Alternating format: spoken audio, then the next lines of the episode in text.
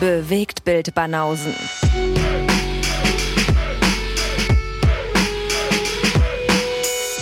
Filme, Kino und Serien, bis ihr kotzt. Sleigh bells ring, are you listening?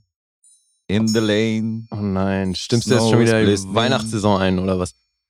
Es ist Weihnachtssaison, Freundchen. Weil November ist? Wir sind mitten im November, das ist vor Weihnachten. Mitten im November. Das ist, also der, schon das ist Weihnachten. der vorweihnachtliche Monat. mhm. Weihnachtsschokolade steht im Supermarkt. Man sieht schon die ersten Dekorationen. Bei mir sind die Fenster voller Weihnachtsdeko schon. So ein Quatsch. Ja, Weihnachtssterne, selbstgebasste Weihnachtssterne habe ich da ausgehangen. Ey, du weißt doch, wenn du sowas sagst, musst du wieder Beweisfotos liefern. Äh, ich habe zu meinem Halloween-Kostüm habe ich Beweisfotos. Ja, ja, geliefert, eben, ja. Da haben nicht Leute geschrieben, so jetzt wollen wir Fotos sehen, habe ich schön in die Story gepostet. Ja, sehr anständig. Meine aber eben Beweisfotos, jetzt dass mit der erfundenen Weihnachtsdeko wird das nichts. Äh, doch, wenn ich's fake und jetzt schnell die Weihnachtsdeko hinhänge. Ich bin jetzt ein bisschen unter Druck auf jeden Fall. Jetzt muss ich so, jetzt muss ich die Versprechen einlösen. So schlecht, ein paar Sterne ausgeschnitten, völlig krumm und dann einfach hingehängt. So eine selbstgebastelten, die du dann so, weißt du, wo du einfach nur so eine Ecken reinschneidest und dann so auseinanderfaltest. ja, eben so ein Scherenschnitt. Ja. So der billigsten Art. Billigste Art vom Feinsten. Und wie ich im Werken bin in der Schule, das habe ich ja hier schon, äh, Ja. habe ich schon festgestellt, dass ich richtig schlecht bin und dass Mhm. alles, was ich gebaut habe, nicht zu gebrauchen war. Ja. Wenn ich so eine Tasse Vielleicht- gebaut habe aus Ton oder so, die lief halt an allen Ecken aus. So. Die konnte ich nicht benutzen. Ey, vielleicht äh, kommt daher dein, dein, naja, nennen wir es mal eingeschränktes Verständnis für technische Dinge. Ein eingeschränktes Verhältnis für technische Dinge. Ja gut, ich kann auch den sagen. Technik ist. ja, das würde passen. Den höre ich auf Technik-Guest. Ja, eben. Aber ey, man muss nur wissen, welche Leute man anruft und wen man fragt, wenn man irgendwas nicht weiß oder irgendwas nicht kann. Richtig. Einfach nur delegieren. Ist auch eine Qualität. Genau. So, für die, die es nicht mitbekommen haben, wir sind die hier. Ja. Und das ist Episode 126. Alter, Alter. 126, richtig. So unser dritter Mann, der da jetzt gerade äh, das Bewegtbanausen reingeschrien hat, der ist heute krank. Der unsichtbare Dritte. Aber so. nächstes Mal ist er wieder da. Der ist auch ein bisschen lauter als wir. Das wäre lustig, den mal als Gast zu holen. Und kennt alle Paw Patrol-Folgen im Gegensatz zu uns. Ja. Die hat Schnauze voll vom Paw Patrol erstmal. Ja, erstmal nichts mehr davon, das stimmt wohl. Bitte nichts mehr davon. Ja. So, jetzt können wir frei aufatmen, ey. Keine Auf Aufgaben mehr, ja. Die Supporter-Specials sind abgehakt. Ja.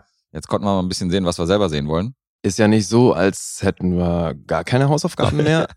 Das stimmt, es sind auch neue Hausaufgaben dazugekommen. ja, aber in dieser Episode erstmal Freestyle. Hm, Ja. Ja, es sei denn, einer von uns bringt los. Wir haben ja noch ein, Lo ein Löschen haben wir noch gezogen für den November. Stimmt. Aber mein Losfilm kommt heute nicht. Meiner auch nicht. Auch wenn es guys. tatsächlich ganz gut gepasst hätte. Hätte gut gepasst. Glaube ich schon. Äh, Ich erinnere mich, du hast gezogen diesen äh, The Owl and the Kitten. Ich weiß, warum es gepasst hätte. Nee, das stimmt nicht. In die nächste Episode hätte es gepasst. Du hast recht. Ha! Ja. Du dachtest also das gleiche wie ich, du hast nur gerade verwechselt. Ja, hast recht. Ja, ja, hast du recht. Das hätte sehr gut gepasst. Ja, aber den werde ich mir demnächst auf jeden Fall angucken. Aber gut, wenn es in die nächste Episode passt, vielleicht schaffst du es ja bis dahin. Wer weiß. Ich habe da eine leise Vermutung, dass das nicht so sein wird, aber Ich ja. glaube auch, ja, es wird knapp auf jeden Fall. Die vielleicht legen wir noch eine anderthalbstündige Pause ein. Kiste. Richtig, ja. Jetzt hat er es verraten. Wir nehmen zwei Episoden auf heute. Wir, wir sind heute, wir sind heute, wie heißt es? Arbeitswütig? Nee, das wollte ich ja nicht sagen. Wir sind heute voller, ähm, Emsig? nee, vo ja genau, emsig. Wir sind voller Tatendrang, das wollte ich sagen. Oh, wunderschön, ja. Ja, wir sind voller Tatendrang heute und deswegen ballern wir hier zwei Episoden raus und machen dann erstmal Urlaub. Genau, das ist quasi äh, Anfang der Woche, deswegen Sturm und Drang und dann danach chillen oder was? Danach erstmal zwei Tage chillen, bevor wir irgendwas mit dem Podcast wieder zu tun haben. Ja, ja. Aber wir haben es uns auch verdient, denn wir müssen uns mal bedanken. Wir haben wirklich im äh, Oktober unseren stärksten Monat hingelegt. Deswegen haben wir uns das verdient, Ja, ja, klar. Hallo, nach einem Rekordmonat, da kann man schon mal, kann man schon mal ein bisschen Filme gerade sein lassen, oder? Nein, nein, nein, nein, nein. Wie Puffy so schön sagte, there's always someone not taking a nap. Ach so, okay. Man muss da schon weiter dranbleiben. Da muss man dann, das muss man ausnutzen. Erst recht. Was für ein emsiger Geselle der Lee ist. Ey, die Welle reiten und so. Okay. Dann reiten wir die Welle mal weiter und äh, reden über Filme und Serien, mhm. wo wir natürlich nicht wissen, was der andere gebracht hat. Wir waren auch noch zweifach im Kino. Oh ja. Den einen Film präsentieren wir heute, den anderen Film, äh, den kriegen die Supporter zu hören. Das haben wir ein bisschen aufgeteilt. Mhm. Und ähm, da du ja jetzt noch 16 Mal bestimmen kannst, wer anfängt und wer aufhört, ist die Verantwortung ganz bei dir. Dann fängst heute du an. Ich fange heute an. Ja. Gut. Dann fangen wir mit Ballerei an. Jawohl. Ja, mit, äh, mit einem actionreichen Film, den ich gerewatcht habe. Mhm. Und ähm, wo Terrence Malick in einem Interview meinte, das ist mal ein geiler Film. Eins der wenigen Male, wo man ihn vor die Kamera gekriegt hat, um ihn zu interviewen, hat er tatsächlich über diesen Film gesagt, der ist fett. Also nicht jetzt Okay. wortwörtlich, aber so ungefähr. Mhm. Äh, ich rede von dem Film Smoking Aces aus dem Jahr 2006. Oh, geil. Ja, Den mochte ich. ja, Mann, ich auch. Und ich mochte allgemein so viele Filme, die in dieser Ära und in dieser Spur halt irgendwie rausgekommen sind damals. Es gab ja hier äh, Lucky Number 11, Mhm. ganz viele wilde Charaktere. Guy Ritchie hat es so ein bisschen losgetreten, glaube ich. Finde ich auch, ja. Ganz viele wilde, Ja, ich glaube, das ging mit Snatch, ging das los. Genau. In der Richtung, ja. überdrehte Charaktere und äh, viel Action, viel Schießereien und alle begegnen sich irgendwie und kreuzen sich so ein bisschen. Und ähm, hier, ich mochte auch Shoot 'em Up und so mit Clive Owen. Also so diese Filme, die komplett irgendwie over the top waren. Mir, mir haben die voll gut gefallen. Ja, wobei bei Shoot 'em Up, finde ich, hat man nicht so dieses krasse Line-Up an, an wilden Figuren, ja das stimmt. weil das ist hier schon so ein bisschen anders. Es war auch der erste Film, glaube ich, wo ich Common das erste Mal gesehen habe. Das war auch sein Filmdebüt. Ach so, okay, dann passt ja. Tatsächlich war sein Filmdebüt und insofern ähm, hättest du den vorher auch nicht sehen können. Aber naja, natürlich habe ich den vorher gesehen, halt nicht im Fernsehen. äh, doch, im Fernsehen lief der auch schon auf MTV und Co. Ja, stimmt. Ja, nur nicht in Filmform. ja, wobei den habe ich tatsächlich auch, äh, zweimal habe ich den interviewt. Bei, Du hast- bei Konzerten so, ja. Ach. Habe ich mir gleich mal mein äh, Resurrection-Album signieren lassen. Guck mal, wie dezent er hier den Tom macht. Ja, so nebenbei zu droppen, Ach was, so, er, so ja, alles, was er so alles in seinem Leben noch gemacht Wir hat und was er sie alle. getroffen hat, ja. Nee, ich habe doch hier schon des Öfteren, glaube ich, mal erzählt, dass ich früher Radio gemacht habe und im Ach, Zuge dessen. Nein, das sage ich ja, das habe ich ja schon mal erzählt. Und Dadurch, dass du es jetzt nochmal wiederholst, machst du es keine. Gelegenheit aus, uns Tom zu dissen, Alter. Hör mal auf. Ich diss euch beide gleichzeitig, das ist ja das Gute. Das findest du super, ja? Ja, Okay. das mag ich. Disney ist, Disney ist voll mein Ding. Nee, deswegen hatte ich halt kommen auf dem Zettel natürlich und umso überraschender war das dann, als der plötzlich in dem Film rumspazierte. Ja, das kann ich mir vorstellen. Das kann ich mir vorstellen. Mittlerweile hat man ihn ja schon öfter gesehen äh, vor der Kamera. Und äh, wir mochten ja auch Hell on Wheels, wo er auch eine Rolle gespielt hat. Aber das ist ja nicht der einzige, den wir hier sehr, sehr mögen aus diesem Cast. Also ähm, der Regisseur ist Joe Canahan.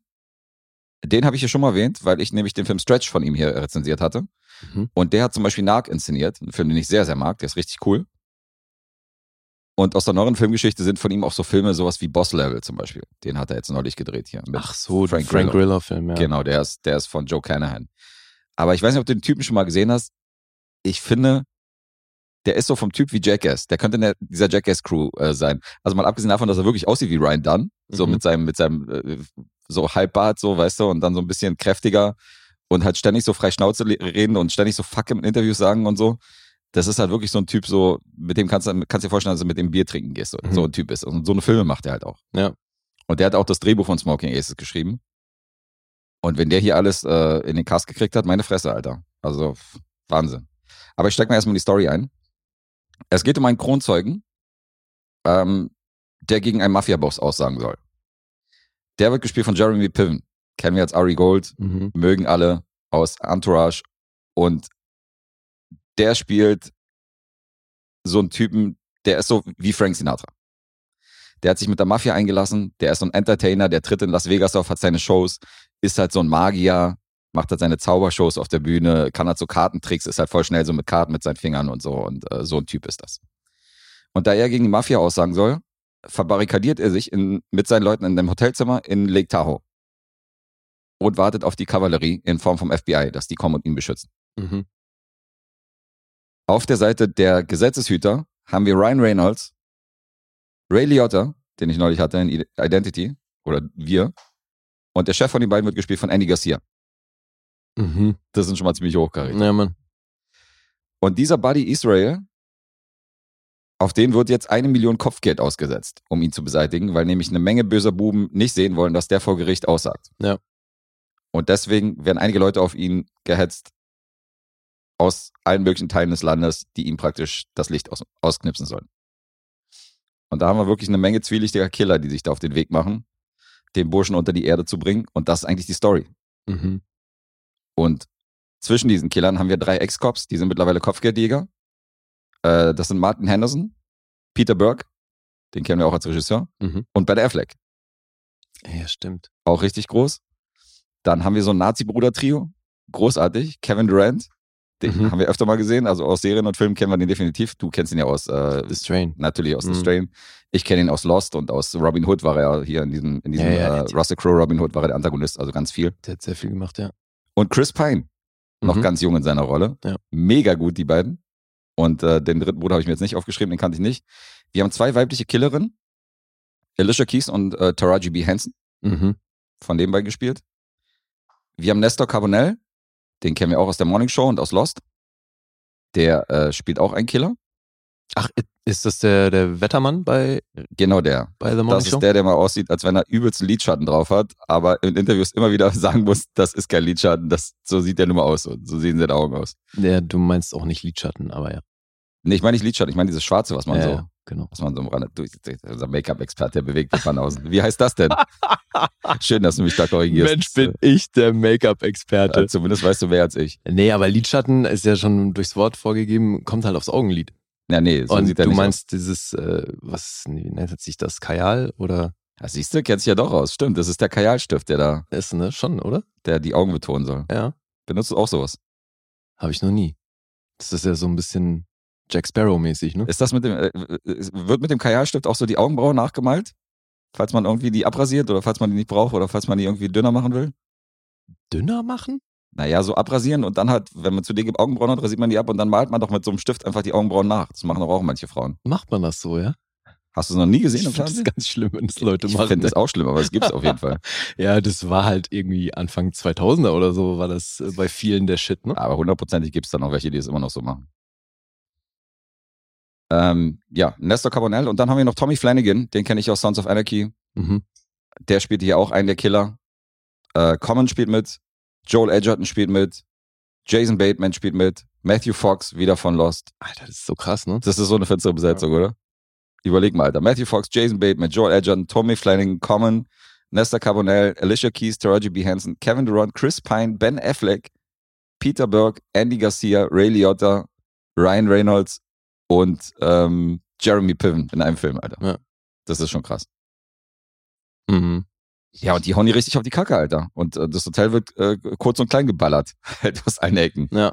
Und ähm, äh, ich meine, es ist ein kleiner überraschender Moment. Es ist jetzt kein Spoiler. Aber eine meiner Lieblingsszenen ist, dass die drei Ex-Cops um Ben Affleck rum, das ist so geil, weil die planen natürlich auch diesen, diesen Ari Gold irgendwie sich zu schnappen und das Geld dazu holen. Die sind der Kopfgeldjäger mittlerweile, machen den übelsten Plan. Jetzt heißt er schon Ari Gold. Ja. Äh, Ari Gold sage ich schon hier. Den, äh, hier, wie heißt der? Buddy Israel.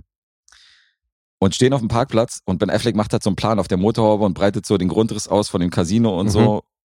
Und dann fährt so ein dunkles Auto vor, wo übelste Heavy Metal Musik rauskommt irgendwie. Also was heißt übelste Heavy Metal Musik? Motorhead läuft da, glaube ich, gerade. Ace Ja. of Spades oder so. Okay. Und dann fährt dieses Auto so vorbei, während die da reden und die sehen nur so, okay, warum dröhnt hier so diese laute Musik hinter uns und gucken nur so, weißt du, verstört. Und dann wird die Musik, die verstimmt so fast. Mhm. Und dann hörst du, wie die Musik wieder lauter wird, weil das Auto wieder so zurücksetzt. Und dann werden die drei um Ben Affleck rum einfach über einen Haufen, Haufen geschossen von diesen drei Nazis, die da drin sitzen, nämlich gespielt von Chris Pine und äh, Kevin Durant. Ey, und das sind wirklich richtig Chaoten. Also Kevin Durant ist die ganze Zeit mit einer Kettensäge unterwegs, was natürlich den Film auch richtig blutig macht in späterem Verlauf. Ähm, Chris Pine ist ein total durchgeknallter Nazi, laufen halt alle immer ober oberkörperfrei rum, Ja. immer ohne Shirt. Chris Pine hat halt so eine, so eine strähnige Frisur irgendwie, so, keine Ahnung, die Seiten so halb abrasiert und dann so lange Strähnen ins Gesicht hängt Mhm. sieht total wild aus, können halt keinen Satz gerade aussagen. Ähm, klauen aber natürlich die Uniformen, die da rumliegen. Mhm. Wo Ben Affleck nämlich gerade geplant hat, mit seinen Jungs äh, einzusteigen mit den Uniformen, die die geklaut haben, Ja. von dem Personal. Und jetzt schnappen sich diese Nazis die Uniformen, ziehen die an und sehen natürlich, sehen natürlich komplett verkleidet aus mit diesen Hoteluniformen. Also das ist schon ein extrem witziges Trio. Und ey, äh, dass Ben Affleck, Alter, der so krass in diesen Film eingeführt wird, dann einfach über den Haufen geballert wird, gleich nach zehn Minuten. Ey, das ist schon mal ein grandioser Einstieg, den fand ich schon mal richtig gut. Ja, stimmt, das ist gleich, gleich am Anfang. Ja, super geil. Und ähm, äh, dieser Buddy Israel natürlich voll auf Koks, sitzt in seinem Hotelzimmer, ist total benebelt und ist dann so, äh, weil ver, verbringt sich die, äh, versucht er die Zeit irgendwie rumzukriegen, indem er irgendwelche Nutten dann immer ins Hotelzimmer holt und die dann austauscht gegen frische Nutten, weil die Alten nämlich in der Ecke sitzen und schlafen. und er ist völlig zu und völlig auf Koks und völlig drauf und weiß nicht mehr, wem er trauen soll und wem er nicht trauen kann. Und ähm, man muss eins sagen, also diese Killer, das ist komplett überzeichnet. Das ist schon wirklich, das geht in den Comic-Bereich. Tommy Flanagan spielt halt einen Killer, der hat immer so einen Kasten dabei wo er so einen Typen halt bewusstlos schlägt oder tötet, in den Kasten reinpackt und dann durch diesen Kasten irgendwie eine Maske anfertigen kann, die eins zu eins aussieht wie der Typ selber. Mhm. Ich weiß nicht, ob sich daran noch erinnern nee, kannst. kann ich mich nicht. Nee. Und dann setzt er halt so eine Maske auf und sieht halt wirklich eins zu eins aus wie, wie Joel Edgerton als dieser russische Okay. Security von, von äh, Buddy Israel und so. Mhm. Also schon ein bisschen Schwachsinn. Aber ja, aber du meintest ja schon eingangs, das ist alles sehr überzeichnet hier. das ist alles überzeichnet, auf jeden Fall. Und deswegen verstehe ich auch den Vergleich nicht mit Tarantino, dass manche hier wieder diesen Tarantino-Vergleich bringen, dass sagen, ja, möchte gern Tarantino-Dialoge und so. Weil Tarantino hat nie so eine wilden Nazis irgendwie in seinen Film eingesetzt, die komplett irgendwie off the hook überzeichnet sind wie hier. Mhm. Das ist so Comic-Style. Das hat, Tarantino würde niemals so die Charakterzeichnung machen wie in Smoking Aces. ja, glaube ich auch nicht. Also das Einzige, was hier identisch ist, ist, dass man viele Stars hat, die sich halt so, wo sich halt die Wege teilweise kreuzen, aber das sagt ja schon die Handlung aus. Also ich sehe ja wenig Tarantino. Äh, bei manchen Filmen passt der Vergleich, bei anderen nicht. Also hier finde ich, ist es ist auf jeden Fall übertrieben, dass man da wieder diesen Vergleich hinzuzieht. Ich habe den Vergleich noch nie gehört Ja, ja. mit Smoke and Aces. Ich schon öfter tatsächlich wieder so ein, wieder so ein mächtiger Tarantino-Klon, bla, so die Scheiße. Ähm, ja, und wie ich schon gesagt habe, das wird irgendwann recht blutig. Die Nazis gehen mit einer Kettensäge ab und ähm, äh, da geht's gut ab. Und deswegen gibt's ja auch immer noch eine 18er-Freigabe für Smoking Aces. Taraji B. Henson spielt halt so eine, so eine ähm, Sniperin, die versucht hat, ihre Freundin Lösche Keys halt aus dem gegenüberliegenden Hotel irgendwie Ah, zu decken. Ja, ja, ja. Und die hat eine M82-Kanone, Alter. Ey, und der Impact von dieser Kanone, das habe ich selten in einem Film so gesehen.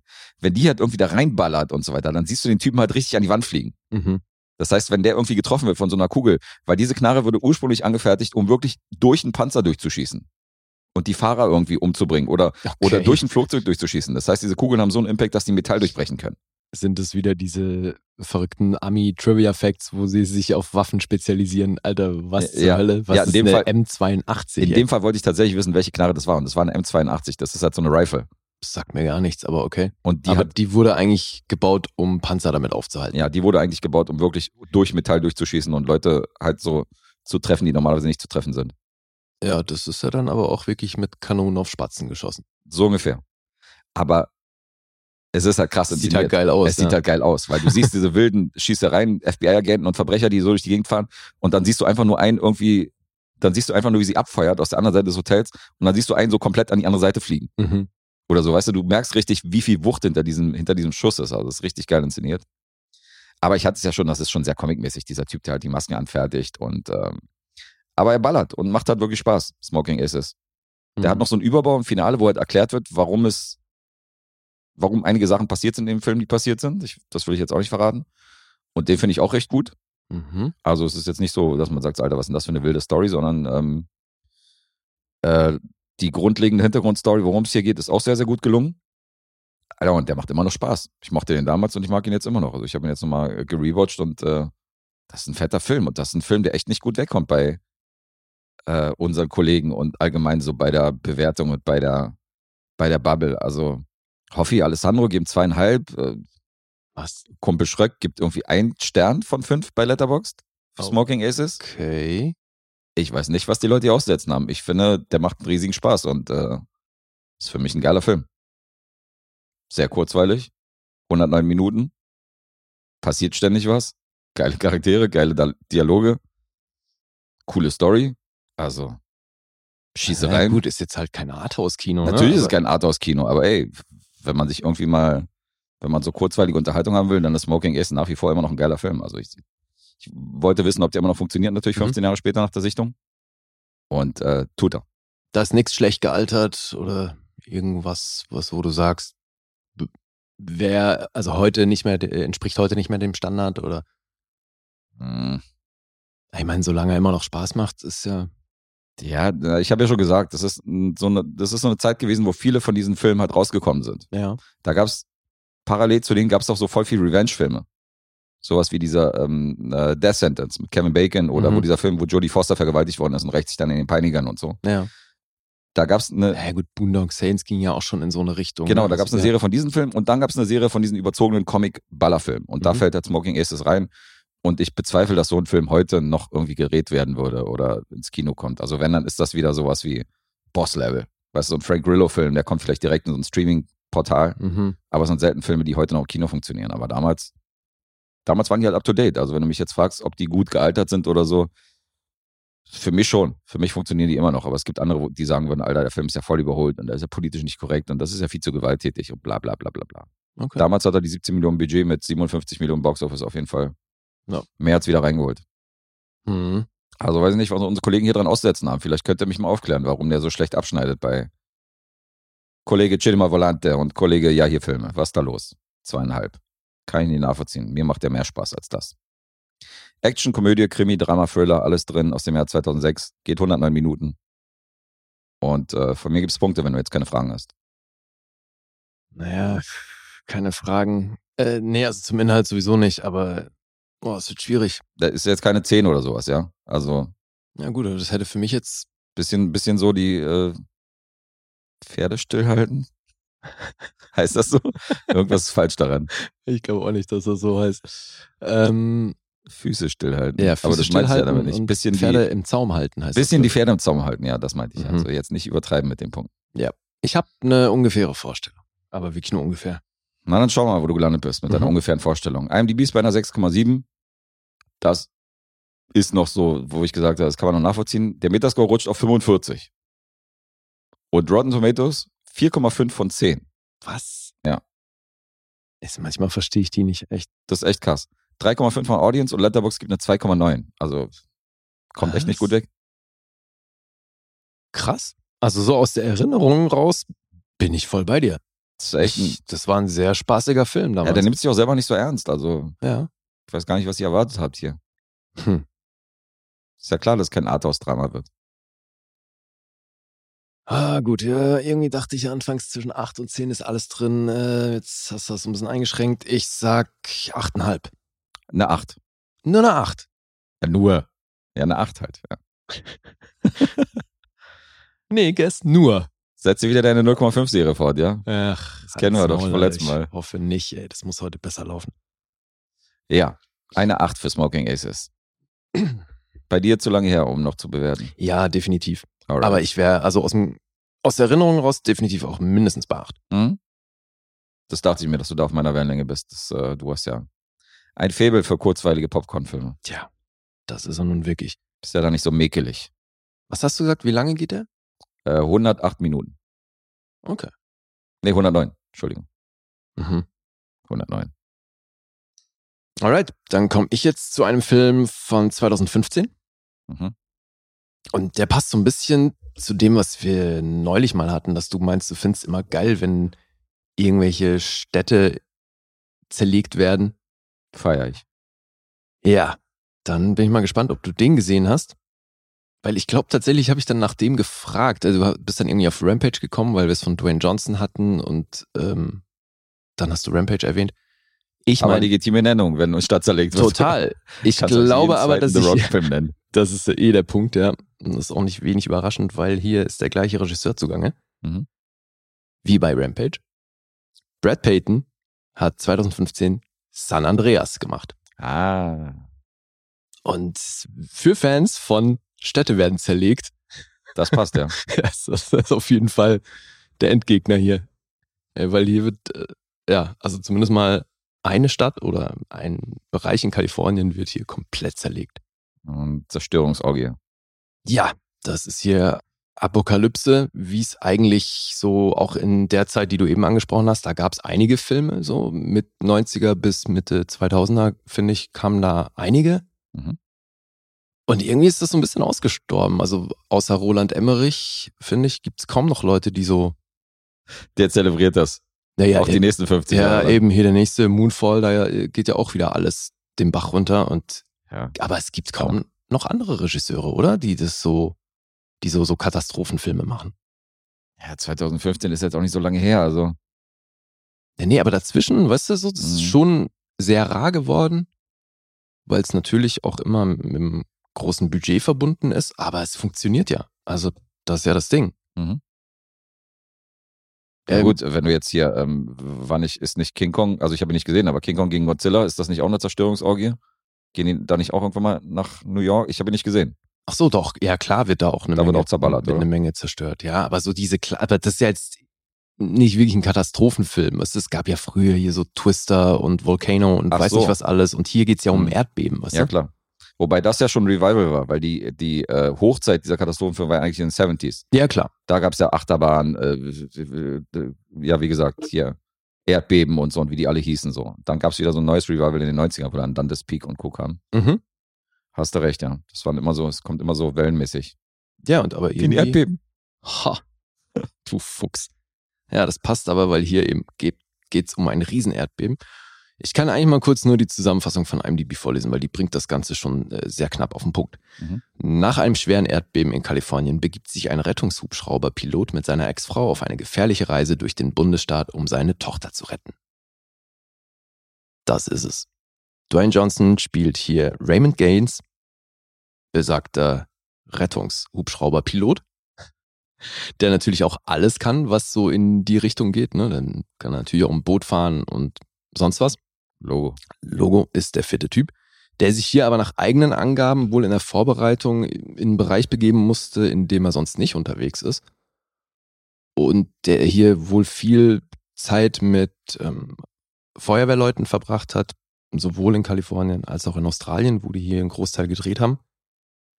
Und dann eben auch mit solchen Rettungshubschraubern unterwegs war und hier wohl auch alles dann selbst gemacht hat, weil dem Regisseur auch wichtig war, dass du eben bei diesen ganzen gefährlichen Aktionen auch die Gesichter der Schauspieler siehst. Mhm. Ja, und deswegen wurde hier wirklich sehr viel real gemacht. Deswegen auch diese Sequenz, mit der das einsteigt, wo er eben bei so einem Rettungseinsatz ist, um so eine junge Frau zu retten, die mit ihrem Auto ähm, die Böschung runtergefahren ist und da irgendwie halt so am seidenen Faden hängt und die muss dann eben gerettet werden aus ihrem Autowrack. Und das hat er eben auch alles selbst gemacht. Jedenfalls geht es eben um Raymond Gaines. Der ist gerade in, ja, bei ihm läuft gerade eine Scheidung von seiner Frau. Emma Gaines, die gespielt wird von Carla Gugino. Die Mag da, ich. ja, natürlich. Watchmen, Wer American? Gangster Ja. und so, ja. Die spielt also seine soon-to-be Ex. Und die beiden haben eine gemeinsame Tochter, Blake. Gespielt von Alexandra Daddario. Die hatte ich neulich bei The White Lotus. Und die spielt absurderweise die 18-jährige Tochter von Dwayne Johnson. Das ist schon lustig. Weil die war halt 29 zum Drehzeitpunkt Mhm. hat aber die 18-jährige Blake gespielt und ist damit nur 14 Jahre jünger als Dwayne Johnson und 15 Jahre jünger als Carla Gugino. Das wäre also, ja, Das wäre machbar. ja, Sagen wir mal so. theoretisch machbar. Hoffi, bei Hoffi wäre es realistisch gewesen, dass äh, er der Vater wäre von Naja, Alexandra es- Di Dario. es- Dario. Passt halt insofern nicht zusammen, weil hier halt erzählt wird, dass sie 18 ist, ne? Aber äh, ja, sei es Haben wir ja bei Dune, also hier unser, unser hier, ähm, wie heißt er? Oscar Isaac? Nee, hier Timothy Chalamet, wie heißt seine Rolle nochmal? Boah, Alter. Aus Komm, dem so. Hause von, Ach so, wie das Haus heißt. ja, dann fällt mir auch sein Name ein. Ja, egal. Er spielt ja einen 14-Jährigen ursprünglich. Und ist ja 25, als er Dune gedreht hat. Also Wusste wir ich auch nicht, dass seine Figur 14 ist. Seine Okay, Figur das ist 14, aber also das ist auf jeden Fall auch ein Unterschied. Naja, aber das muss man halt auch erstmal glauben. Und ich glaube es weder Timothy Chalamet noch Alexandra Daddario, dass die so jung sind. Aber ist auch Also ein egal. bisschen ne? Babyface ist er ja schon, aber f- 14. okay. Ja, 14, chill mal. Ja, ja, Und auch mit ihr hier, ne? Also die sieht einfach nicht aus wie 18. Aber äh, draufgeschissen, ne? Wir glauben das jetzt so. Das ist eben die Prämisse. Die beiden sind die Eltern von Blake. Mhm. Und ähm, Emma Gaines hat dann auch einen neuen Typen am Start. Daniel Riddick, gespielt von Eon Grufford. Den kennen wir natürlich aus Fantastic Four und äh, x anderen Sachen. Der ist hier so ein bisschen kurz der Böse, ne? Weil das ist halt der neue Mann. Der ist zu, zur Tochter nicht cool. Deswegen gibt's da ein bisschen Reibung und äh, der Ex-Mann findet das natürlich auch erstmal, ist er da so ein bisschen überfahren, als dann da so ein neuer Mann im Leben der, der Frau ist und so während die Scheidung noch läuft und ja. Ähm, dann gibt es Paul Giamatti, der spielt hier diesen Erdbeben-Experten, Dr. Lawrence Hayes. Mhm.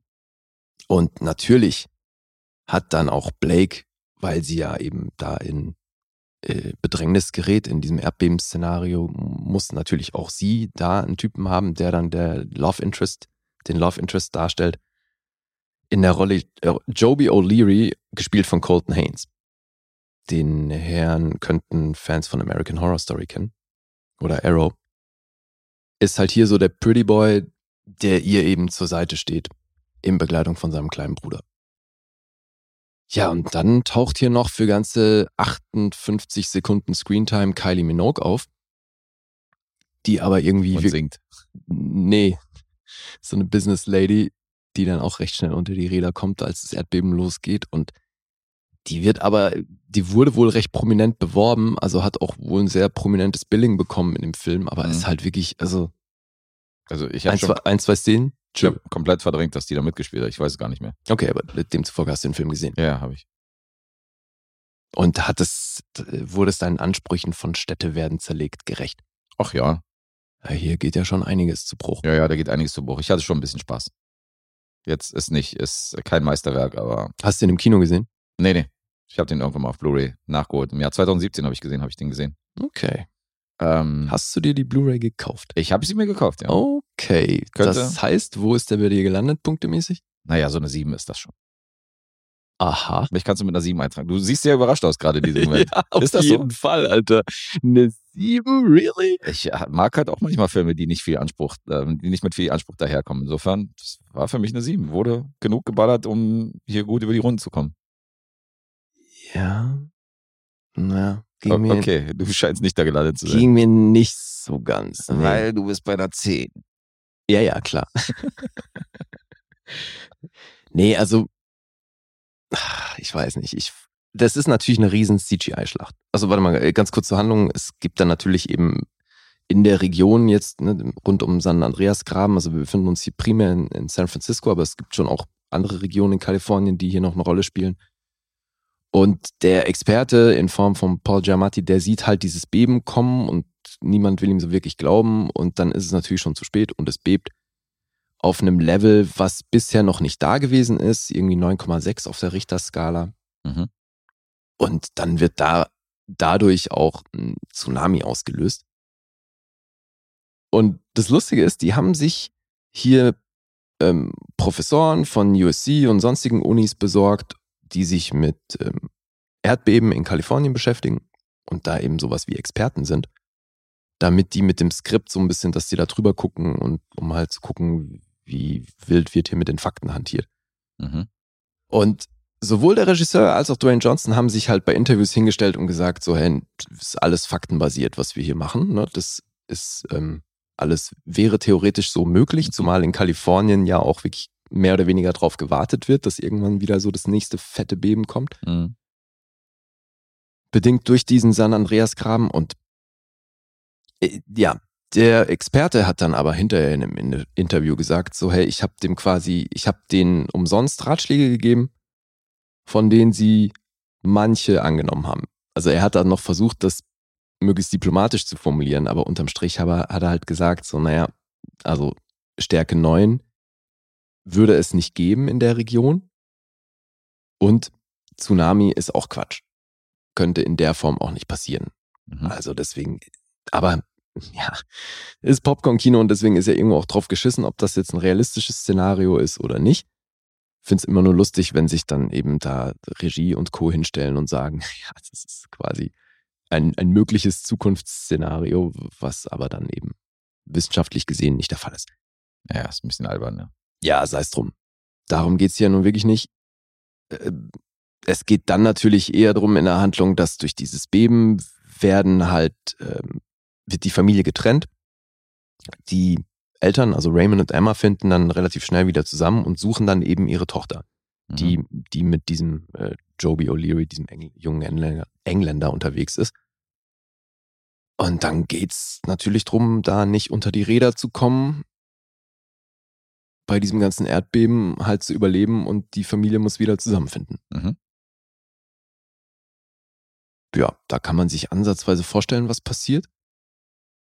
Und das ist was, es fällt mir schwer, das dem Film vorzuwerfen, dass der halt so wahnsinnig generisch ist. Und dann gibt's aber halt schon auch, finde ich, so ein paar Situationen, selbst wenn du weißt, was dich erwartet, hat's mich dann nochmal so ein bisschen genervt, wenn ich sehe, okay, die steuern auf die und die Situation zu. Mhm. Und du weißt natürlich, ne, als zum Beispiel dieser Tsunami kommt so und dann äh, ist natürlich der, der Fuchs, Dwayne Johnson als Raymond Gaines, sieht so wie am, am Pier die Boote so hin und her wackeln und sieht, okay, fuck, das Wasser wird zurückgezogen, wir müssen hier weg, weil ein Tsunami kommt. Mhm. Ist klar. Als Rettungshubschrauberpilot weiß man sowas. Also sagte, wir müssen ganz schnell aus der Bucht raus hier und äh, aufs offene Meer rausfahren, um über diese Welle zu kommen, bevor sie bricht. Also steuern die auf diese Welle zu. Und dann weißt du natürlich, dass es knapp werden muss. Ne, das ist einfach vorgegeben durch diese Art Film. Und dann setzen die da aber halt immer noch einen drauf, weil Haben dann. hier gerade für die Szene spannende Musik rausgesucht? Ja. dann, dann fahren sie da diese Welle hoch und du weißt natürlich, das wird knapp und alles, aber die werden es natürlich schaffen. Und dann, aber gerade als sie oben angekommen sind, kommt ihnen halt plötzlich irgendwie so ein riesen Dampfer entgegen und die steuern halt ganz knapp noch unter diesen riesen Schiffsschrauben durch und dabei wird noch das Dach abgerissen von ihrem Boot und so. Und das, also es muss halt immer maximal eng sein. Also ich war sehr gespannt, ob die das schaffen. Ja, ja, du hast natürlich erwartet, dass er jetzt endlich stirbt und ähm, Ich habe meine Fingernägel vorbei ist. Seit Smoking Aces weiß ich. Kann auch passieren, dass Ben Affleck gleich in der dritten Szene irgendwie äh, unter die Räder kommt. Mhm. Und hier als alleiniger Protagonist wäre es natürlich auch total plausibel, dass er irgendwie Minute 19 den, den Löffel abgibt. Ja, das ist aber eben was, weißt du, so, deswegen kann ich hier diese CGI-Schlacht so ein bisschen genießen, Mhm. aber ich wurde schon an sehr vielen Stellen darauf hingewiesen, was das für eine Grütze ist. So schlimm, ja? Okay. Ja. Ja, ja also, Also- wie du sagst, der Film ist sehr generisch, das äh, ohne Frage, aber irgendwie weiß man, was man kriegt. Eben. Und das habe ich ja gerade beschrieben. Selbst wenn man weiß, was man kriegt, wird man hier noch an vielen Stellen auf dieses unfassbar generische Ding hingewiesen. Mhm. Weil ja, dann bricht's Wasser ein und dann weißt du natürlich, oh fuck, jetzt sind die gleich alle unter Wasser und dann müssen die gucken, dass sie da rauskommen. Ja, so. Also hier ist wirklich, hier gab's nicht eine Szene, wo ich dachte, ach, okay, krass. So, hätte ich nicht gedacht. Es ist halt also wirklich von vorne bis hinten Schema F. Ja, was sind das denn die Filme, wo du erwartest, jetzt überrascht zu werden? Nee, ich erwarte aber dennoch, dass ich nicht bei jeder Gelegenheit damit von Latz geknallt werde. Hm. Und davon gab's hier einfach schon wirklich verdammt viele Momente. Deine Erwartungen sind zu hoch. Nee, das ist ja schon ein Film, wo du wirklich mit, sagst ja selbst, da geht man mit Hirn aus ran. Mhm. Und wenn das dann aber noch nicht mal funktioniert, weil du eben immer wieder darauf hingewiesen wirst, ähm, wie, ja, wie lustlos, ja, ist- nee, lustlos ist auch falsch, weil Lustloses Wesen. ich, ich habe irgendwie gelesen, dass dem, sowohl dem Produzenten als auch dem Regisseur das irgendwie so, so eine Art Herzensprojekt auch war, weil er, als er nach LA gezogen ist, dann auch gleich nach ein paar Tagen in seiner neuen Wohnung halt ein Beben erlebt hat und gar nicht drauf klarkam, so dass er sofort wieder zurück nach New York wollte. Mhm. Äh, Dann mit seiner Mutter da wohl rumdiskutiert hat, dass er jetzt zurückfährt und sie ihn dann überredet hat, dort zu bleiben und er daraufhin äh, von dem Moment an den Wunsch hatte, das irgendwie filmisch umzusetzen, diese, diese Terrorerfahrung für ihn, dass eben du völlig machtlos und klein bist plötzlich, weil die Erde bebt. Mhm. Und dem Produzenten ging das wohl ähnlich und so. Und deswegen, also wenn es dann noch so ein Herzensprojekt ist, ey, dann erzähl doch irgendwie eine Geschichte, die so ein bisschen näher an einem dran ist, als dieses Heldenepos, was du einfach schon eine Million Mal gesehen hast. Mhm. Das fand ich irgendwie komisch. Naja. Vielleicht ist das Problem, dass dein Gehirn größer ist als mein. Mein Gehirn ist ja kleiner als deins. Ist und das deswegen so, ja? ist bei Hirn aus bei mir der Weg halt kürzer. Ach das fällt so. mir dann leichter, verstehst du? Glaubst du, ich muss mehr Energie aufwenden, um mein Hirn auszuschalten? Das ist es. Und das könnte manchmal zum Problem führen. Hm. Naja, also zumal das Ganze ist ja jetzt auch nicht wahnsinnig kurz, mit einer Stunde 54, ne? Das Mhm. ist, und deswegen weißt du dann auch diese Momente, wo sie sich irgendwie näher kommen, also spätestens wenn du auf die Uhr guckst, weißt du, nee, jetzt darf es ja noch nicht passieren. ne, weil wir sind noch viel zu früh im Film. Mhm. So, also deswegen ist es halt wirklich alles so hardcore berechenbar und das hat mir schon trotz Hirn aus echt ein, einiges vom Spaß genommen. Oha. Naja. Naja. Brad Payton. 19 Credits, ganze acht Langfilme gemacht, drei davon noch nicht mal gedreht. Mhm.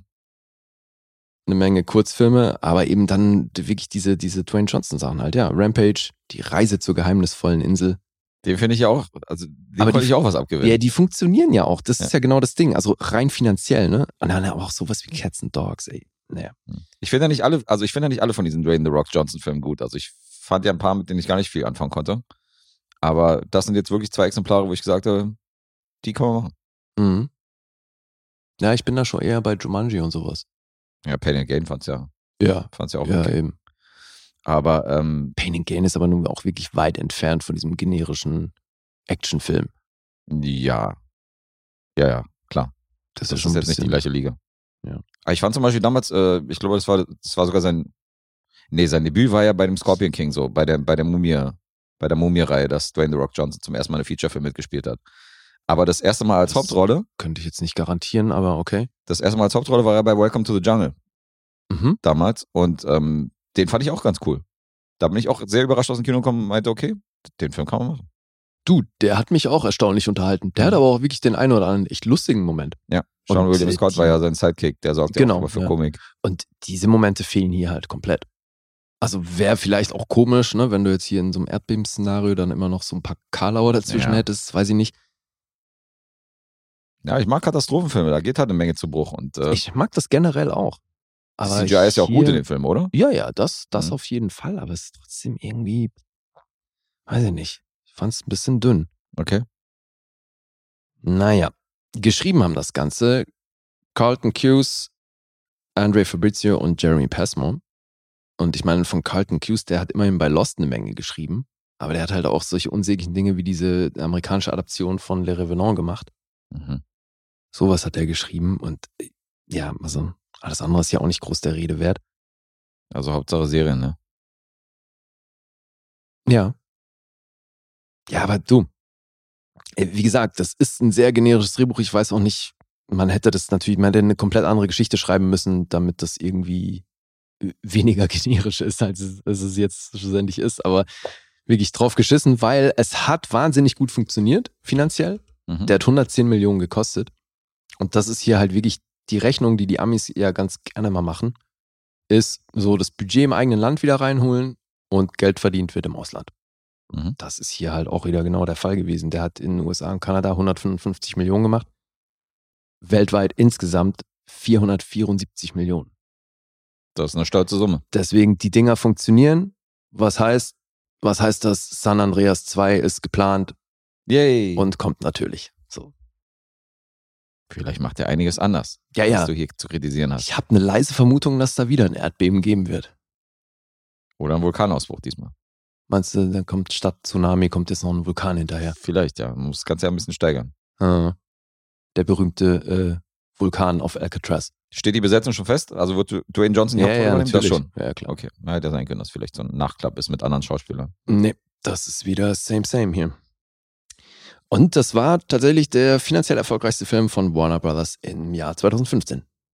Mhm. Wenig verwunderlich bei dem Einspiel. Ey, das ist echt krass, ne? Ja. Gut, zu den Zahlen. 6,1 auf IMDb. Metascore ist bei 43. Rotten Tomatoes gibt's von der Kritik 5,2 und vom Publikum 3,3. Das ist auch wenig euphorisch, finde ich. Und auf Letterbox ist der bei einer 2,5. Guest ist also ganz weit oben mit seinen sieben Punkten. Ich bin da wieder ganz, ganz weit oben, ja. Du bist am höchsten sozusagen. Ich surfe auf der, auf der Ja. Tsunami-Welle. Ja, also wenn ihr, wenn ihr euch einen Film mit Tsunami angucken wollt, dann definitiv eher The Impossible. Aber das ist auch weniger Hirnausprogramm als das hier. Ja, da hatte ich aber auch einiges auszusetzen. Ah ja? Ah, den fand ich schon auch an vielen Stellen konstruiert. Tom Holland war schrecklich. Äh, Tom Holland, ja, genau. Nee, ähm, Oder? Der war doch einer der Jungs. Ja, der war einer der Jungs. Der war zum Beispiel nicht doll, aber auch die Geschichte um die Jungs hat mich schon genervt und wie die dann zusammengefunden. Aber das ist ein anderes Thema, wir reden nicht über den Possible. Aber da, da habe ich definitiv einiges mehr auszusetzen als bei San Andreas, weil da erwarte ich ja gar, gar keinen Anspruch. Unterm Strich wahrscheinlich bei beiden sieben Punkte. Nee, ich weiß das, also äh, bei San Andreas, der ist easy in meiner Sammlung gelandet. Und Mhm. bei dem Possible, der war schon, das war schon so eine Überlegung, dass der in Ernst? meiner Sammlung landet. Boah, ist er da zwar doch, aber insofern ähm, Siehst du, und ich fand das haben wir halt, schon mal die Prio ein bisschen sortiert. ich fand das schauspielerisch wiederum so krass, was da die beiden gemacht haben. Ja, natürlich. Und äh, es sah natürlich auch alles geil aus, aber es gab so ein bisschen von der Dramaturgie und von dem ähm, äh, von, vom Drehbuch fand ich ein paar Sachen unglücklich. Das war teilweise auch ein bisschen zu kitschig. Mhm. Ja, okay, stimmt. Also ohne Pathos kommt der nicht aus. Richtig. Gut, aber ja, hast ja schon gesagt, wir sprechen ja nicht über den Film, sondern über San Andreas. Du und dann lieber so ein USA-USA-Pathos hier von Dwayne The Rock Johnson. Sowas gefällt mir dann besser. Ja, Da kann man aufstehen und USA schreien im Kino. Fair enough. Jetzt darfst du raten.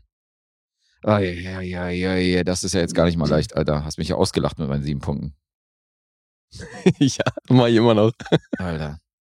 4,5. Alter, was ist, was hast du denn gefressen, Alter? Das ist das richtig? Ja, das ist richtig. das gibt's doch nicht.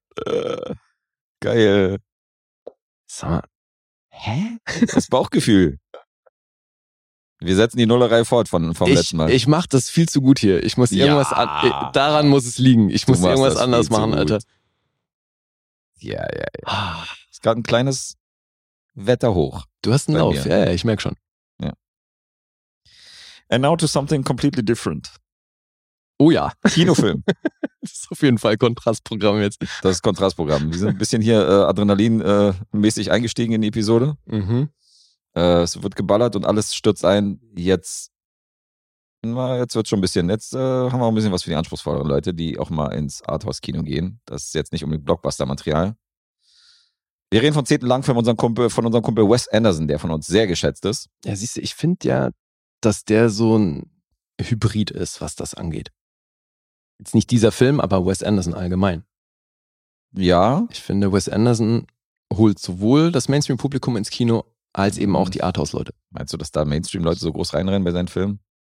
Naja, also vielleicht jetzt, jetzt nicht- also jetzt nicht die Leute, die für den Umsatz bei San Andreas gesorgt haben. Richtig, die werden sich nicht French Dispatch angucken. Wahrscheinlich nicht, aber alle, die sich Dune angeguckt haben, die gucken sich wahrscheinlich auch French Dispatch an. Ich weiß es nicht. Wir haben 100 Leute gefragt. Mhm. Ja. Ich glaube, French Dispatch ist einer der Filme, die schon vor einem Jahr hätten starten sollen im Kino, richtig? Ziemlich genau Der sogar vor einem Jahr. Vor einem Jahr. Also das ist auch ein Ding, das ist extrem verschoben worden. Mhm. Aber kommt uns zugute, weil wir waren so beschäftigt im letzten Jahr, wir hatten den gar nicht geschafft. Weil wir mussten einen Podcast machen und waren da richtig busy. Deswegen ein Jahr später haben wir zumindest Zeit einräumen können, den Film zu gucken. Ja. Ja, und waren im Kino. Was natürlich geil ist bei Wes Anderson, der gehört zu den Regisseuren, wo man halt die Handschrift erkennt. Du siehst halt einen Trailer und ohne dass du weißt, wer den Film gemacht hat, denkst du, okay, alles klar, es könnte neuer Wes Anderson sein, so weißt du. Und da gibt es so bestimmte Regisseure, da kennst du halt sofort, von wem der Film ist. Und das ist schon geil, dass er das so, dass er da so etabliert ist, dass man sagt, okay, das, da imitiert jemand gerade Wes Anderson, weißt du, das ist ja schon so ein, Ja. so ein Status. Hat definitiv eine sehr, sehr eigene Handschrift, die man sofort erkennt, ja. Auf jeden Fall. Und der hat hier Regie geführt, hat auch wieder das Drehbuch geschrieben, zusammen mit ein paar einigen, äh, zusammen mit ein paar anderen bekannten Leuten.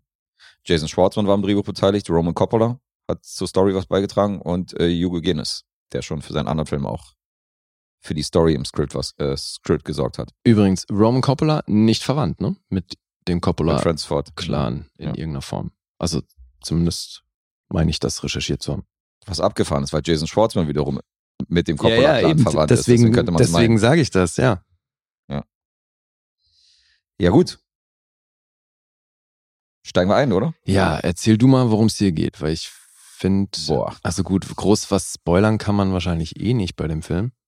Ich wüsste jetzt auch nicht, wie ich es beschreibe. Ach so? Ich dachte, du nimmst mir das ab. okay. Profis am Werk. Ja, na gut, kann ich, kann ich versuchen. Es geht um eine amerikanische Zeitung, die aus Frankreich publiziert wird, in einer Kleinstadt, Inouï de Bas, glaube ich, oder nur Inouï. Heißt die, die kleine französische Stadt, in der das hier alles spielt. Und Die ist dort, halt fiktiv, die gibt's nicht wirklich, oder? Die ist fiktional, glaube ich, die Stadt. Die Stadt? Ja, ja. Mhm. Nee, der echte, der echte Name stand ja am Ende des Abspanns, äh, Mhm. boah, Amercu, Amercu, irgendwas. Ja, aber pas. Inouï heißt die Stadt, die die hier erzählen. Und ähm, aus dieser Stadt wird eben die amerikanische fiktionale Zeitung namens The French Dispatch veröffentlicht. Mhm. Und um diese Zeitung und die dazugehörige Redaktion geht es. Das ist äh, hier in so drei Kurzgeschichten unterteilt. Und ja, jetzt will ich mal überlegen. Also ich, wie gesagt, ich finde, man kann hier nicht wirklich groß was spoilern. Deswegen vielleicht nur kurz zu den Episoden, weil es ist hier natürlich wie in den meisten Wes Anderson, mit den meisten anderen Wes Anderson Filmen auch. Du hast hier eine Vielzahl an Charakteren, die wahnsinnig schnell und kurz etabliert werden. Du kriegst wie fast schon wie bei so einem Wikipedia-Eintrag, du kriegst so ein paar Bilder gezeigt von so sahen sie mal aus, jetzt sehen sie so aus und das und das sind die Fakten zu denen und fertig. Also es ist dann diese, diese Backgrounds, diese vermeintlichen, die um die Figuren aufgebaut werden, das ist halt immer wirklich nur so ein ganz schnelles Abrattern von, von Basisfakten. Und dann hast du diese Charaktere in so kleinen Kurzgeschichten, die sind eben jetzt diese, diese drei Episoden, nennen wir es mal, die diesen Film ausmachen. Da haben wir in der ersten haben wir Owen Wilson, wie er so ein bisschen durch die Geschichte führt. In der zweiten dreht sich primär um Timothy Chalamet und sein Vorhaben mit Francis McDormand spielt auch einen großen, eine große Rolle. Äh, die, die erste Episode, da ist natürlich nicht nur Owen Wilson, das ist ja sowieso so krass, ne? Der Cast ist hier so immens. Aber äh, kurz zur dritten Episode, da, da geht's dann um einen Entführungsfall und einen Koch, der da entscheidend dazu beigetragen hat. Und äh, vereint wird eben das Ganze durch diese Zeitungsredaktion. Angeleitet von Bill Murray, der hier den Chefredakteur spielt. Oder eben den, den Creator dieser Zeitung, Herausgeber. Und da wird auch gleich ähm, am Anfang etabliert, dass im Falle eines Todes diese Zeitung eben eingestellt wird. Das ist mal so grob die Rahmenhandlung, weil da wird mhm. auch kurz äh, eben sei, anhand seines Testaments erzählt, dass eben was danach genau passieren muss mit den Angestellten und der Zeitung und so weiter. Ja, und dann hast du hier eben ein Line-up, das ist äh, unglaublich. Der hat hier halt einfach wieder mal alle rangeholt, die Rang und Namen haben. Natürlich spielen so ziemlich alle mit, die jemals davor in einem Wes Anderson-Film aufgetaucht sind. Und das Ganze dann eben verpackt in diese drei Episoden. Äh, man hat hier ein wildes Wechselwerk an Farbe, Schwarz-Weiß, Animation. Das Bildformat ändert sich äh, regelmäßig von 4 zu 3 zu allem Möglichen. Also eine Menge optische Spielereien. Mhm. Und ansonsten finde ich wieder sehr typisch Wes Anderson natürlich. Mir persönlich hat die erste Episode mit Abstand am besten gefallen, wo es ähm, schwerpunktmäßig eben um diesen Künstler geht, in Form von Benicio del Toro, der mit seiner Muse äh, Lea Seydoux da äh, Kunst macht. Jetzt ist die Frage, Alter, wäre das jetzt ein Spoiler zu erzählen, wenn man, wenn man verrät, wo er sich befindet und was so sein nee. Ding ist? Ne? Okay, weil er ist eben in einer psychiatrischen Anstalt, darf da dann eben seinem Schaffen nachgehen und dann kommt Adrian Brody dazu, der seine Kunst groß vermarkten möchte und ihn als abstrakten Künstler so zum nächsten großen Ding machen möchte. Mhm. Diese Story wiederum wird so ein bisschen von Tilda Swinton erzählt. Und das äh, würde mich eh interessieren, wie du hier Tilda Swinton fandest. Na. Nicht so gut. Das ging schon in die Richtung von Snowpiercer auf jeden Fall. Geil, dass du das sagst, weil für mich war das so, okay, cool, die hat ihre Rolle von Snowpiercer wieder aufgenommen. Hat sie definitiv. Und ich fand's grandios. Du fandst sie grandios. Ich fand die auch wieder, warum denn die falsche Zähne und so. Denn die ist so, so eine gute Schauspielerin, lass die doch einfach mal machen. Die muss man doch gar nicht so verkleiden. Ja. Das war schon das zweite Mal, dass sie mir nicht gefallen hat. Das war die gleiche Rolle. Und was mich sowieso auch brennend interessiert, weil ich erinnere mich, dass wir, ich weiß nicht mehr, um welchen Wes Anderson-Film es da ging, aber als wir mal über einen Wes Anderson-Film gesprochen haben, auch wenn das nur am Rande war, ich habe dann mal gesagt, dass ich halt finde, dass er sich immer mehr von, von diesen dreidimensionalen Figuren löst und das halt immer artifizieller wird und dass das immer mehr Karikaturen sind. Und da hast du mir noch vehement widersprochen. Und ich finde, hier ist es ja wirklich jetzt für den letzten sichtbar, dass das nur noch so Karikaturen sind. Und keine wirklich dreidimensionalen Menschen und das ist aber auch nicht die Art und Weise, wie der Film aufgezogen ist. Und das waren eben auch schon die letzten nicht mehr so wirklich. Ich finde, der hat sich da immer weiter von entfernt. Äh, jetzt kann ich es nochmal direkt aufgreifen. Meine Kritik war nicht, dass er teilweise Karikaturen in seinen Filmen, äh, so wie er die, die, die Charaktere inszeniert. Da bin ich voll bei dir. Das ist auch keine Kritik, das war meine Sicht. Genau, meine Sicht auf seine Charaktere. Das hast du aber anders gesehen. Ja, aber was habe ich genau anders gesehen? Jetzt kommen wir mal zu dem springenden Punkt. Dass du meintest eben, dass sie nicht, ähm, weil mir ging es da um den fehlenden Tiefgang der Figuren. Mir ging es um die Chronologie, die du immer nennst, die du gerade zum Beispiel auch gesagt hast, weil du gesagt hast, immer mehr, immer mehr, immer mehr. Da würde ich gerne widersprechen, weil das stimmt nicht. Weil du hast einen großen Ausbruch gehabt in einem seiner letzten Filme, nämlich den, den die als Auftragsfilm in diesem Monat zu laufen haben, Moonrise Kingdom.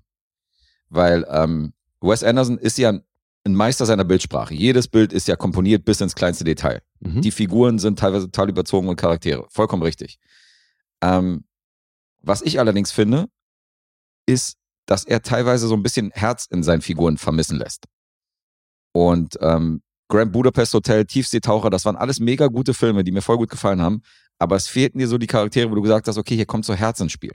Und das hat er bei Moonrise Kingdom gehabt. Da hat er genau die perfekte Kombination von diesem wahnsinnig bildgewaltigen Kino gehabt und geilen Charakteren, die zu Herzen gehen.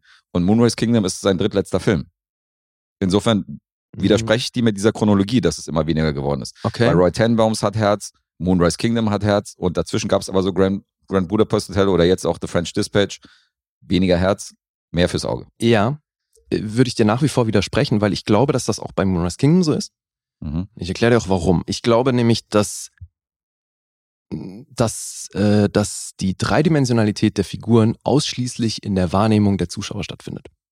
Weil jetzt mal rein von dem, was du auf der Leinwand geboten bekommst, Mhm. hast du eben, wie ich vorhin meinte, wie so ein bisschen Wikipedia-Eintrag, ne, jetzt zum Beispiel die Figur von Benicio del Toro. Da wird dir erzählt, wie er da hingekommen ist, an dem Punkt, wo die Geschichte einsteigt. Ja. Und dann hast du halt so ein Abhandeln von, ne, so sah er als Junge aus, dann ist das passiert, das passiert, Also das passiert. So. Genau, tak, tak, tak, tak, tak. Zum Teil auch wirklich so schnell, dass du kaum folgen kannst, aber dann hast du so, wupp, jetzt sind wir im Jetzt und das ist seine Figur. Mhm. Und dann kaufst du das entweder oder nicht. Und wie dreidimensional diese Figur dann wird, das entscheidest vollkommen du in deiner Wahrnehmung. Weil das, was dann gespielt wird und wie auch die Verbindung zwischen den Figuren und so weiter erzählt wird und so weiter, das trägt überhaupt nicht zur Dreidimensionalität der Figuren bei, sondern das findet in deiner Wahrnehmung statt. Und ich behaupte, dass das auch bei Moonrise Kingdom schon so war.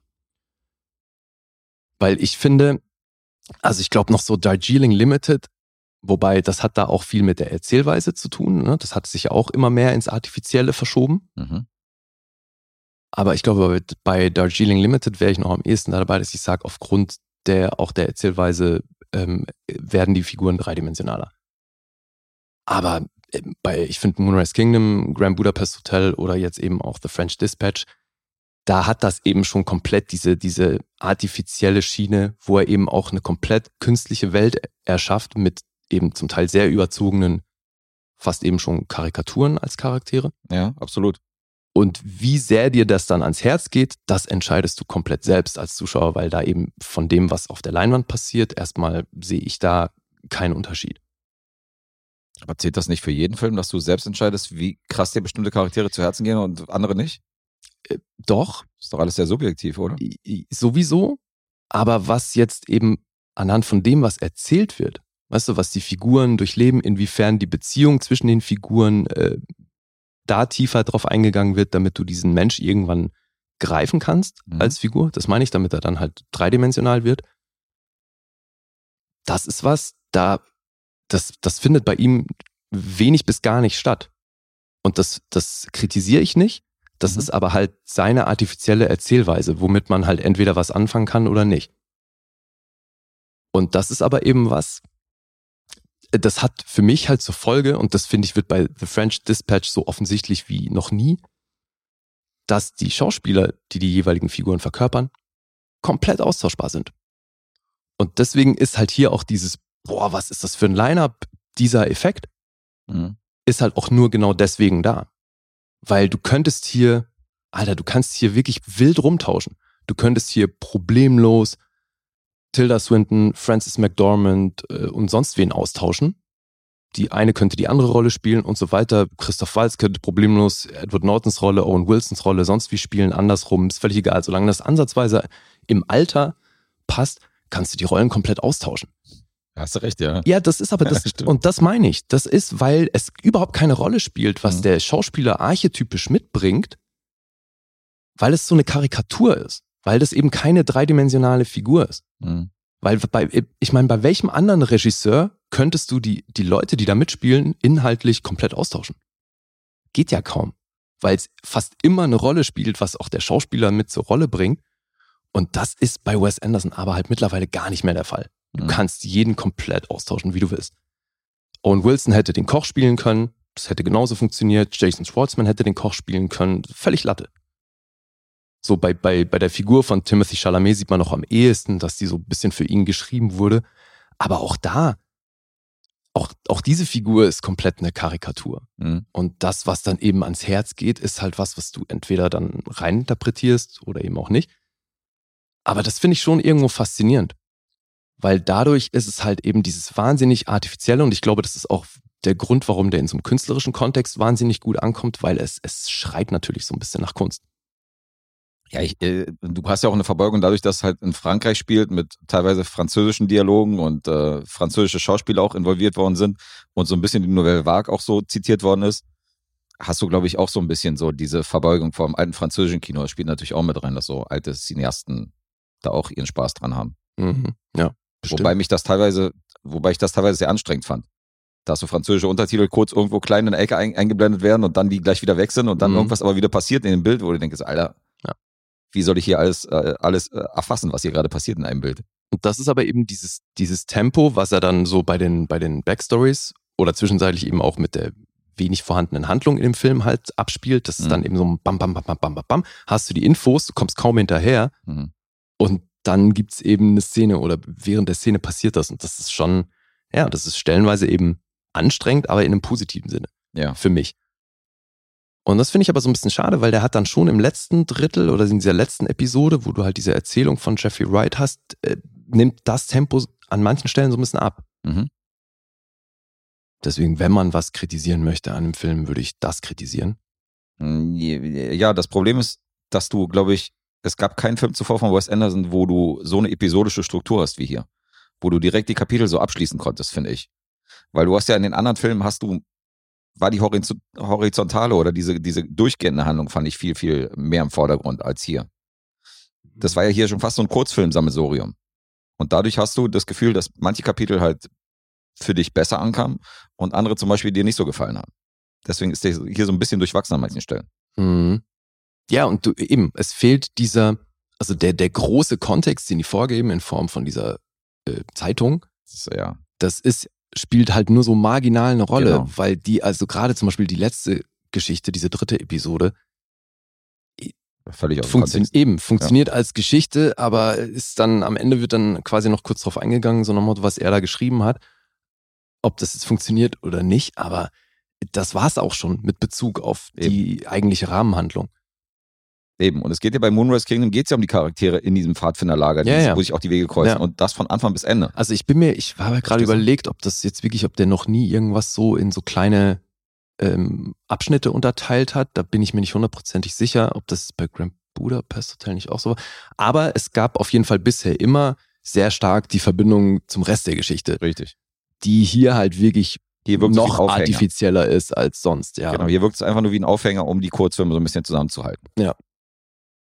Und dadurch hast du hier, hier so wechselnde Qualität. Also ich bin voll bei dir. Die Story um Benicio del Toro und Lea Seydoux, das war auch meine Favorite Story. Die war sehr, sehr niedlich. Mhm. Und dann hast du andere Momente, der hieße mit dem Koch oder mit dem ähm, mit Jeffrey Wright, die Story, da, die, die ist halt schwächer.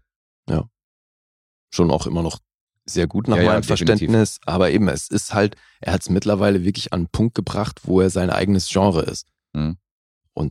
Da muss man eben in Kauf nehmen, dass du keine dreidimensionalen Figuren geboten bekommst, sondern es ist halt alles ein sehr überzeichnetes, so eine, ja, eine Art Karikatur. Ja, genau. Sehr skurril alles. Aber super kreative Filme, also ohne Frage. Auf jeden.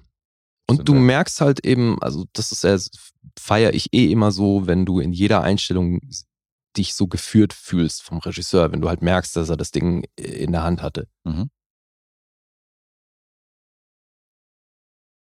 Ja. Auf jeden Fall ein sehr interessanter Film. Das ist er wohl. Ja, willst du mal hier das Line-Up runterrattern oder hast du. Da hast du mir ja die, die dankbarste Aufgabe gegeben. Nee, ich weiß, du wolltest, dass ich die Handlung erzähle, dann erzähl du mal was anderes. Also meiner Meinung nach würde es schneller dauern, vielleicht die Schauspieler aufzuzählen, die nicht mitgespielt haben bei The French Dispatch. Das wäre wahrscheinlich die, die leichtere Variante. Ähm, ja, ich kann mal kurz, ich kann mal kurz den Cast aufrufen. Ich gucke mal, wer hier alles dabei ist. Also Benicio del Toro hatten wir schon, Adrian Brody, Lea Seydoux, Tilda Swinton, Francis McDormand, Timothy Chalamet, Jeffrey Wright, ähm, Matthew Amerik, wieder ein Bond-Bösewicht, Owen Wilson, Bill Murray Bob Balaban kennt man. Henry Winkler war diesmal dabei. Ja, Mann. Ja. Louis Smith, äh, Tony Revolori, das ist der, der Page von Grand Budapest Hotel. Mhm.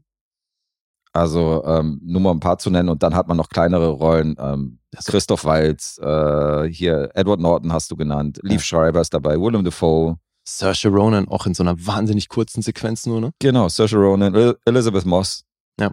Fisher Stevens, äh, Jason Schwartzman, Griffin Dune, Dunn. Ach so, okay, ich habe mich gerade erschrocken. Angelica Houston, die war Narrator, also die hat hier nur gesprochen. Ich dachte, was, Angelica Houston, wo ist mir die, wo ist, wo ist die mir denn entfallen? Okay, da hätte ich jetzt auch gerade gefragt. Ja, die steht Ach hier so, als Narratorin. Man, man kann hier wirklich einige übersehen. Ja, auf jeden Fall. Also das geht wirklich schnell. So gibt auch wirklich eben Figuren wie, wie Edward Norton, Willem Dafoe und Co. Die haben einfach nicht mal einen Satz oder irgendwas so. Die finden halt kurz in zwei Einstellungen statt. Ja, Das vorbei. war's.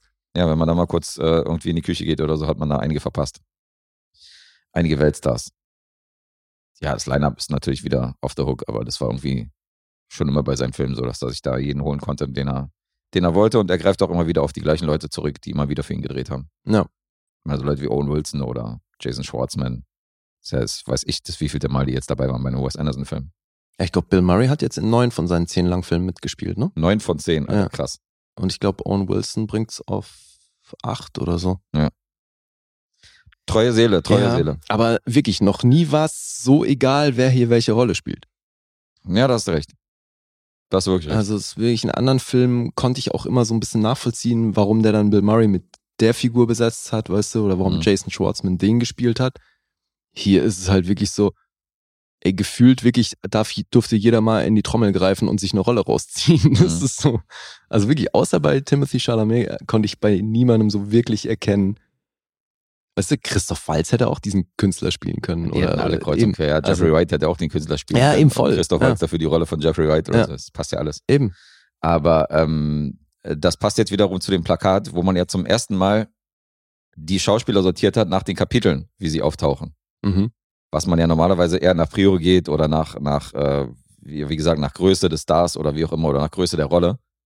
Das hätte mich hier mal interessiert, Und wenn es hier, ja, und wenn das- es hier um Top Billing gegangen Genau, wäre. da wäre es hier sowieso schwierig, das Ganze irgendwie in die Prio zu bringen. Deswegen hat man gesagt, okay, wir machen das jetzt nach Kapiteln und sortieren die Schauspieler dann auf dem Plakat einfach mal verstreut rein. Fand ich auch geil.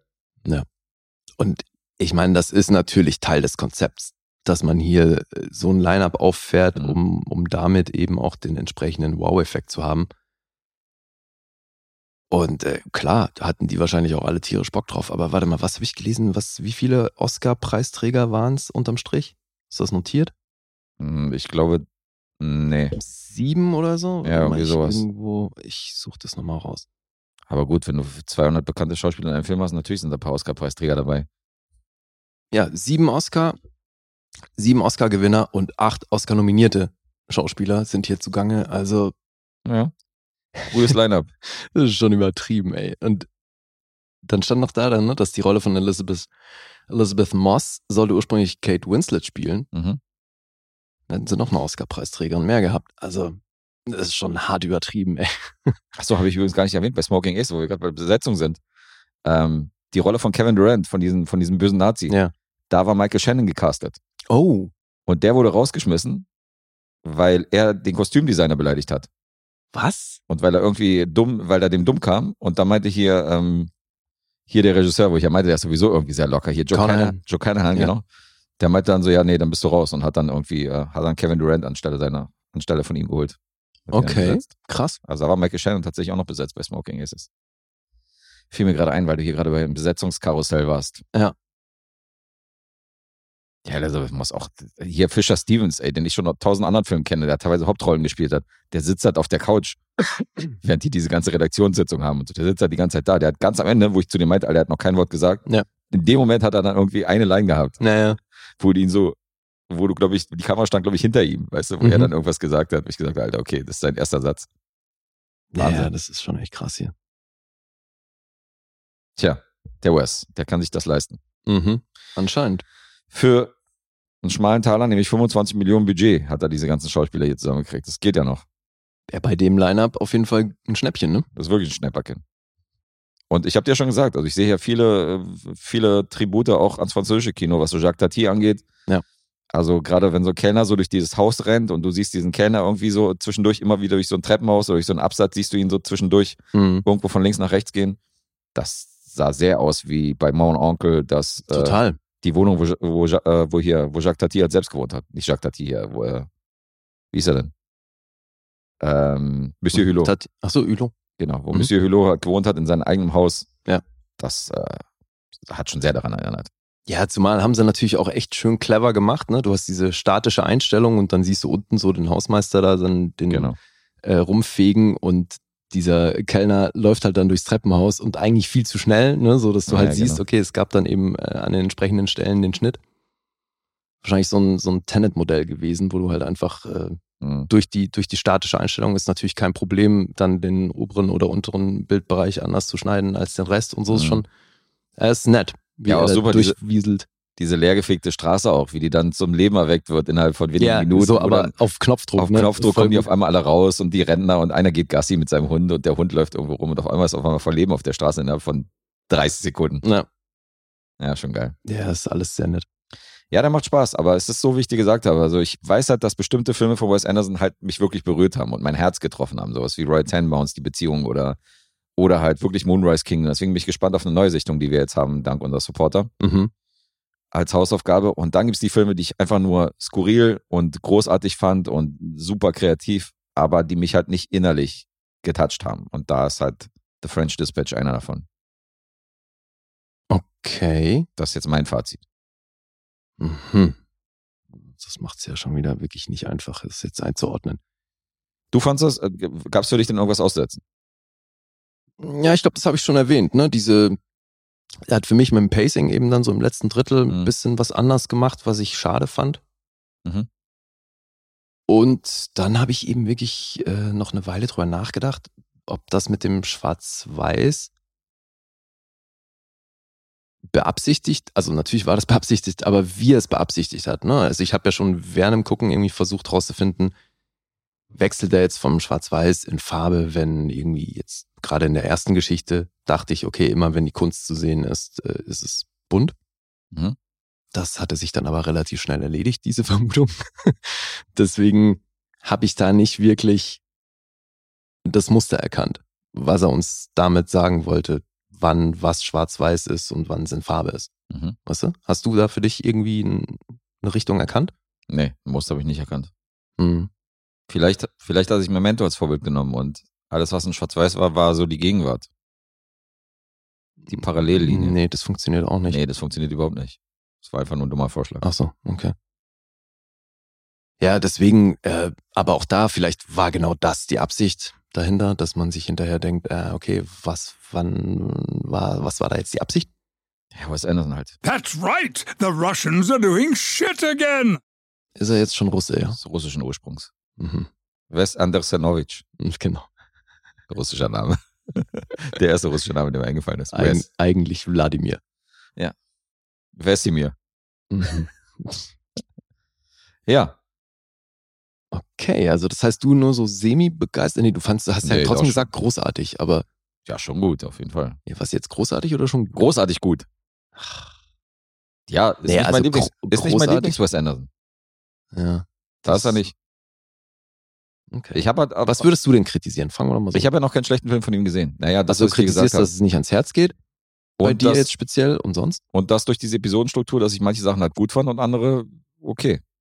Halt so durchwachsen, durchwachsene Qualität, dadurch, dass du nicht diese stringente Linie hast, wo du sagst, ich mochte halt den ganzen Film so oder ich mochte halt die ganze Story, sondern hier was, das war hier wie so Kurzfilmfestival, wo ich gesagt habe, ja, die Stelle war geil und hier und hier das dritte Kapitel fand ich nicht so geil. So, Und wie würdest du das jetzt bewerten? Also, okay, habe ich verstanden. Erstes äh, fandst du auch am besten, drittes äh, tendenziell am schlechtesten oder was? das bewerte ich dann logischerweise mit einem Durchschnitt, indem ich sage, okay, unterm Strich, Ja, aber erzähl mir doch mal, wie du die einzelnen Episoden gefunden hast. das sind doch viel zu viele Episoden, um dir das jetzt zu erzählen. Digga, es sind drei. Naja, ich finde zum Beispiel die erste Steht Episode. mit dran. Ja, Geschichte 1, Geschichte 2, Geschichte Ja, aber du 3. weißt doch ganz genau, dass in einem Kapitel oder in einer Episode auch noch fünf andere Sachen passiert sind. Insofern, Ja, ja. das müssen wir dann auch noch aufsplitten. Ach so. Das ist ja das, was ich meine, weil die, das erste Kapitel, wo du über Owen Wilson geredet hast, das war für mich eigentlich mehr, der Hauptcharakter war für mich Benicio del Toro. Ist auch so. Ja. Ich sage nur, Owen Wilson hat das Ding halt eingeleitet. Das meine ich ja. Bewerte ich Ja. jetzt Owen Wilson oder bewerte ich jetzt äh, Benicio del Toro? Das ist ja das, was ich meine. Willst du jetzt jedes Kapitel einzeln auseinandernehmen? Nee, aber du hättest doch sagen können, gut, erste fand ich am besten, dritte am schlechtesten, zweite irgendwo in der Mitte.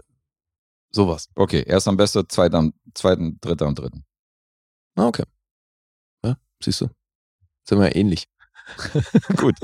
Also wenn man es jetzt oberflächlich beschreiben will. Aber man könnte das Ganze noch aufsplitten in die tausend anderen Stories, die ja auch noch eine Rolle spielen. Ja, weil ich meine, du hast ja auch vorhin gesagt, Tilda Swinton fandst du hier wieder nicht so toll. Die ist wiederum in der ersten Geschichte. Ja, aber halt nur so die Narratorin, die Eben, zwischendurch ja, ja. worden ist. Ja. ja. Aber da, sie, sie beschreibt wiederum die Geschichte, die mir am liebsten war. Mhm. Und Ja. die ich am witzigsten fand. Mhm. Und das ist auch die Story, wo ich finde, die hat auch am meisten Herz. Im Gegensatz zu den anderen verglichen. Die Benicio del Toro Story. Das ist ja interessant. Warum? Naja, weil er so ein bisschen so dieser, er ist ja so ein bisschen so dieser Simple Jack, der ja dann ausgenutzt wird von Adrian Brody. Und der so dieser typisch so, ich mach dich zum Star ist Alter, und so. Simple Jack, der ist ein Psychopath, der mehrere Leute umgebracht hat. Ja, aber äh, er wirkt ja trotzdem sehr gutmütig und ruhig und irgendwie, in, also er wirkt ja trotzdem wie die Ruhe selbst in seiner Rolle. Findest du? Ja. Außer ab und zu mal, wo diese rausbricht. Ja, aber er wird ja schon gezeigt als eher ausgeglichen. finde ich nicht. Findest du nicht? Nee, überhaupt nicht. Du findest erst ein Pulverfass? Ja. Nee, ist nicht anders. Also doch, finde, da gibt es auch diverse Hinweise drauf, weil sie ihn ja auch schon immer wieder zurechtweist, weil er eben, äh, weil es in eine Richtung geht, wo er eben nicht mehr ruhig ist und das bricht dann ja auch einmal aus ihm raus. Also Ja, aber so richtig gewalttätige Konsequenzen hat er ja nicht jetzt da, die man da sieht. Ist ja jetzt, wir wollen jetzt nicht ins aber die, gehen. nee, aber die Szene mit Adrian Brody hast du schon auf dem Schirm, wo er im Rollstuhl sitzt und äh, Ja, ja, klar, habe ich die auf dem Schirm. ja, ja, okay. Das fand ich jetzt nicht so ruhig. Aber auch das sind wieder sehr schöne Momente, ne, wie er hier, also diese, diese, was man als Action-Moment bezeichnen könnte, ist ja fast als Standbild inszeniert. Mhm. Aber eben nicht als Freeze-Frame, sondern die Schauspieler stehen einfach still. Die stehen still. Ne? Ja. Die Zeichentricksequenz fand ich auch ziemlich geil. Die Fand animierte. super. Ja, total. Die ist auch sehr geil gewesen, ja. Das ist ja auch, habe ich ja schon im Kino gesagt, hat mich sehr so an französische Zeichnungen erinnert, äh, alte Comics von damals oder eben auch so die Illustrationen vom New Yorker, wo ich dann auch gelesen habe, dass das äh, offensichtlich die Inspiration war dafür. Mhm. Ja, das ist schon alles, äh, fand ich schon alles sehr nett. Sehr nett fand er's. So, jetzt lang genug über The French Dispatch geredet. Jetzt, äh, wir sind ja nicht ein Podcast, der irgendwie nur über einen Film redet, einen ganzen, eine ganze Episode lang. Mhm. Deswegen lassen wir mal zu den Punkten kommen, würde ich sagen, oder? Okay. IMDb 7,5, hat einen Metascore von 74, Rotten Tomatoes 7,1, 4 von 5 von der Audience und Letterbox ist hier im Moment noch bei einer 3,9. Ist Mhm. natürlich alles noch ausbaufähig. Ähm, das weiß man noch alles nicht. Genauso wenig wie der Film jetzt finanziell letztendlich abschneiden wird. Ja. Das ist noch zu früh. Geht 108 Minuten. Wird man sehen, aber ich glaube, diese, was hast du gesagt, 25 Millionen? Ja, die wird man schon einspielen. Die wir da kriegen, denke ich auch. Aber es ist krass, dass diese ganzen Filme, die halt so aufgestaut worden sind, weißt du, und verschoben, dass man schon jede Woche irgendeinen so Blockbuster hat, der irgendwie hinterhergeboxt wird, Mhm. wo wir halt erstmal gucken, so nachkommen und ständig kommt halt irgendein Film, den man sich angucken sollte im Kino. Ja, ja, aktuell kommen wir gar nicht hinterher. Ziemliche Schlange gerade, ja. Naja, gut.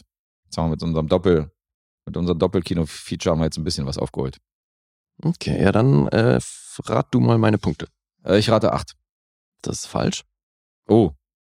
Shit. Meine Nuller-Serie. Die Nuller-Serie ist Die unterbrochen. ist dahin. Dö, dö, dö. Okay. Ich bin bei 8,5. 8,5 sogar. Mhm. Oh je.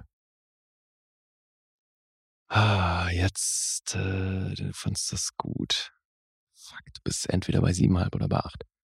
Ich fand das nicht so geil. Was? Ich hab's mir noch anders überlegt. Hast dir doch immer anders überlegt jetzt. Eigentlich scheiße. Das ist ein richtiger Scheißfilm. Ah, fuck, ey, das gibt's doch nicht. Ich bin mir gerade echt unsicher. Nee, du hast schon gesagt, also der Witz ist, das ist jetzt echt ein bisschen verwirrend, weil du hast einerseits mit großartig hantiert, dann wieder mit gut, dann plötzlich sehr gut. Das kommt doch auch noch, was du dich beziehst. Wenn du jetzt. Auf den Gesamtfilm, Alter. nee, wenn, das mein, wenn ich sage, der Film ist großartig, da war ich hundertprozentig nicht. Sondern ich habe wahrscheinlich gesagt, dass die Bilder großartig waren, die Inszenierung großartig Mhm. oder beziehungsweise diese kreative Art, wie Wes Anderson Film inszeniert, das finde ich großartig. Mhm.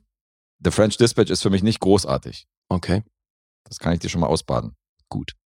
Das hat geholfen. Aspekte sind großartig davon. Ach, fucking hell. Ich sag 7,5. Das ist richtig. Yes. Ja. Ah, schwere Geburt. Hat dir geholfen. Siebenhalb ist richtig. Okay. Okay. Haben Ja, aber dann Gleichstand. sind wir uns ja doch Nee, sind wir uns nicht einig. Ich habe 8,5. Nee, nee, da sind wir uns nicht ein. Da wird nicht geklingelt bei einem Punkt Unterschied. Wo wärst du denn bei Moonrise Kingdom? Äh, das werde ich jetzt nach der Neusicht nochmal noch mal checken, weil ich weiß es nicht rück, rückblickend. Also es ist schon einer meiner Favorite äh, Wes Anderson-Filme. Hm. Ja, aber ich weiß ja nicht, ob das bei dir Filme sind, die überhaupt das Potenzial auf 10 Punkte haben. Gut möglich. Kann auch sein, dass die alle bei 7,5 liegen und dass halt Moonrise Kingdom mein Favorite von denen ist. Das Ja. wäre halt auch eine Ja, Variante. ja, pf, klar. Ja, ich bin äh, definitiv gespannt auf eine Neusichtung, aber ich weiß halt, dass der mich halt in mein Herz berührt hat. Und wenn mich ein Film auch in mein Herz berührt, In die Herz. in die Herz, dann ist das nochmal ein zusätzlicher Pluspunkt natürlich. ja, ja, ist klar. Geht mir ja genauso. Geht dir genauso. Ja. Okay, Alright. weiter zu meinem nächsten Film. Es war der 30. Oktober, es war Halloween-Wochenende. ja. Fast so lustig. Kommt jetzt wieder ein Schwank aus deiner Jugend. Nee, ich musste um Wir 12 schreiben das Jahr Nein, überhaupt 1988. Ich musste erst um 12 auflegen und ich habe überlegt, welchen Film ich mir angucke bis dahin. Hatte noch ein bisschen Zeit und wollte eigentlich nichts Halloween-Relevantes gucken, sondern es war eigentlich völliger Zufall und habe dann mal geguckt, welchen Film gucke ich mir an und bin dann doch bei einem Horrorfilm gelandet. Mensch. Bin gesagt, okay, passt dann doch zu Halloween, komm, guck dir den mal an. Äh, war dann doch so ein bisschen themenverwandt. Und zwar geht es um eine spanisch-italienische Produktion. Und Genre-Fans dürften den Regisseur und Filmemacher, der auch das Drehbuch geschrieben hat, definitiv kennen. Alex de la Iglesia hat folgenden Film inszeniert. Der Herr hat Mad Circus inszeniert. Ein Film, den ich sehr, sehr mag. Den fand ich richtig gut. Und von dem habe ich mir ein Frühwerk angeguckt aus dem Jahre 1995. El Dia della Bestia. Mhm. So heißt der Film. Day of the Beast. International vermarktet. Und von dem ist auch das Skript. Der hat das allerdings zusammengeschrieben mit einem Herrn namens Jorge. Den Nachnamen werde ich im Le in meinem Leben nicht aussprechen können und deswegen versuche ich es auch gar nicht. Aber lustigerweise ist das der Drehbuchautor von Allein unter Nachbarn, Ach was. von unserem Auftragsfilm für November von Erik. Der hat das Drehbuch dazu geschrieben, also sein Co-Autor von Alex de Iglesias. Ganz witzig. Googlest du den gerade? Was? Den Drehbuchautoren oder den Film? Nee, den Film, weil ich habe den Namen schon mal gehört und ich will Dann jetzt google den gucken, Film. ob das Bild dazu passt. Ja. Und sag mir bitte den Drehbuchautoren, äh, den Co-Drehbuchautoren von Alex de la Iglesia und sprech, ihn, Alter, was ist das für ein Name? sprech Jorge bitte Oh aus. mein Gott, Alter. Weil du bist der Linguistik-Experte von uns, also do it. Alter. Gue ja, also das, das klingt ja wie ein Doppelname, der zusammengezogen wurde. Guerica Echevarria. Guerica Echevarria. Klingt, klingt als hättest du auf Holländisch gerade irgendwas bestellt. Holländisch, Alter. Äh, Guelica, Eligarica. Na, Guerica, das ist, heißt auf jeden Fall so, aber dann E- Eche, Echevarria. Varia, auf jeden Fall wahrscheinlich wegen dem Akzent, ne? Varia, so rum. Keine Ahnung, Alter. Ey, tja, müssen nice, wir mal nice die, Story, Bro. Nice try, auf jeden Fall. Müssen wir mal die ähm, Leute fragen, die sich, die Spanisch sprechen, Ja, wahrscheinlich. hier, der hier. What the fuck? Oder was, Achso, hast, das war, ja gar, das war was, ja gar nicht Alessandro. was hast du gesagt? Ähm, wo kommt der her? Äh, Was ist das für ein Film? Es ist eine italienisch-spanische Produktion. Alex Also Iglesia ist ja okay. Spanier. Ja. Also das Aber wir haben wahrscheinlich ein auch paar- Spanisch, äh, Spanier. Ja, wir haben auch ein paar italienische Beteiligte, aber das wird äh, der Drehbuchautor wird wahrscheinlich dann Spanier sein. Aber abgefahren, ich habe tatsächlich schon mal was von dem Film gehört, deswegen wollte ich das jetzt mal nachgucken, weil das äh, Plakat kommt mir sehr bekannt vor. Und was würdest du denken, was das für ein Film ist, wenn du das Plakat siehst? Na, ein Horrorfilm, hast du ja schon gesagt. Sieht schon stark nach einem Horrorfilm aus. Zumindest habe ich das gedacht, als ich mir den eingelegt habe. Ja. Aber der hat dann doch eine etwas andere Tonalität, als ich erwartet habe. Denn ähm, ich kann mal die Genres aufzählen, die hier bei MDB aufgeführt so, führt, führt sind. Da steht Action, Komödie, Abenteuer, Krimi, Horror, Thriller. Komödie. Und- I'm intrigued. Ähm, das lässt sich tatsächlich auch nachvollziehen, was diese Genres ja. angeht. Denn ich komme mal zu der Story und ich habe schon in den ersten Minuten gut gelacht. Insofern ist das nicht ein hundertprozentig düsterer Horrorfilm, wie das Cover vielleicht anmuten mag. Mhm. Es geht um einen Priester, der kommt kurz vor Weihnachten in Madrid an. Und er hat rausgefunden, dass der Satan persönlich an Heiligabend die Menschheit besuchen wird und äh, die Welt halt in Gefahr ist. Wie hat er dann das rausgefunden? Das will ich nicht verraten. Ach so. okay. Aber es gibt Anzeichen, dass an Heiligabend praktisch die Welt untergeht. Mhm. Das Problem ist bloß, Welchem Jahr spielt er?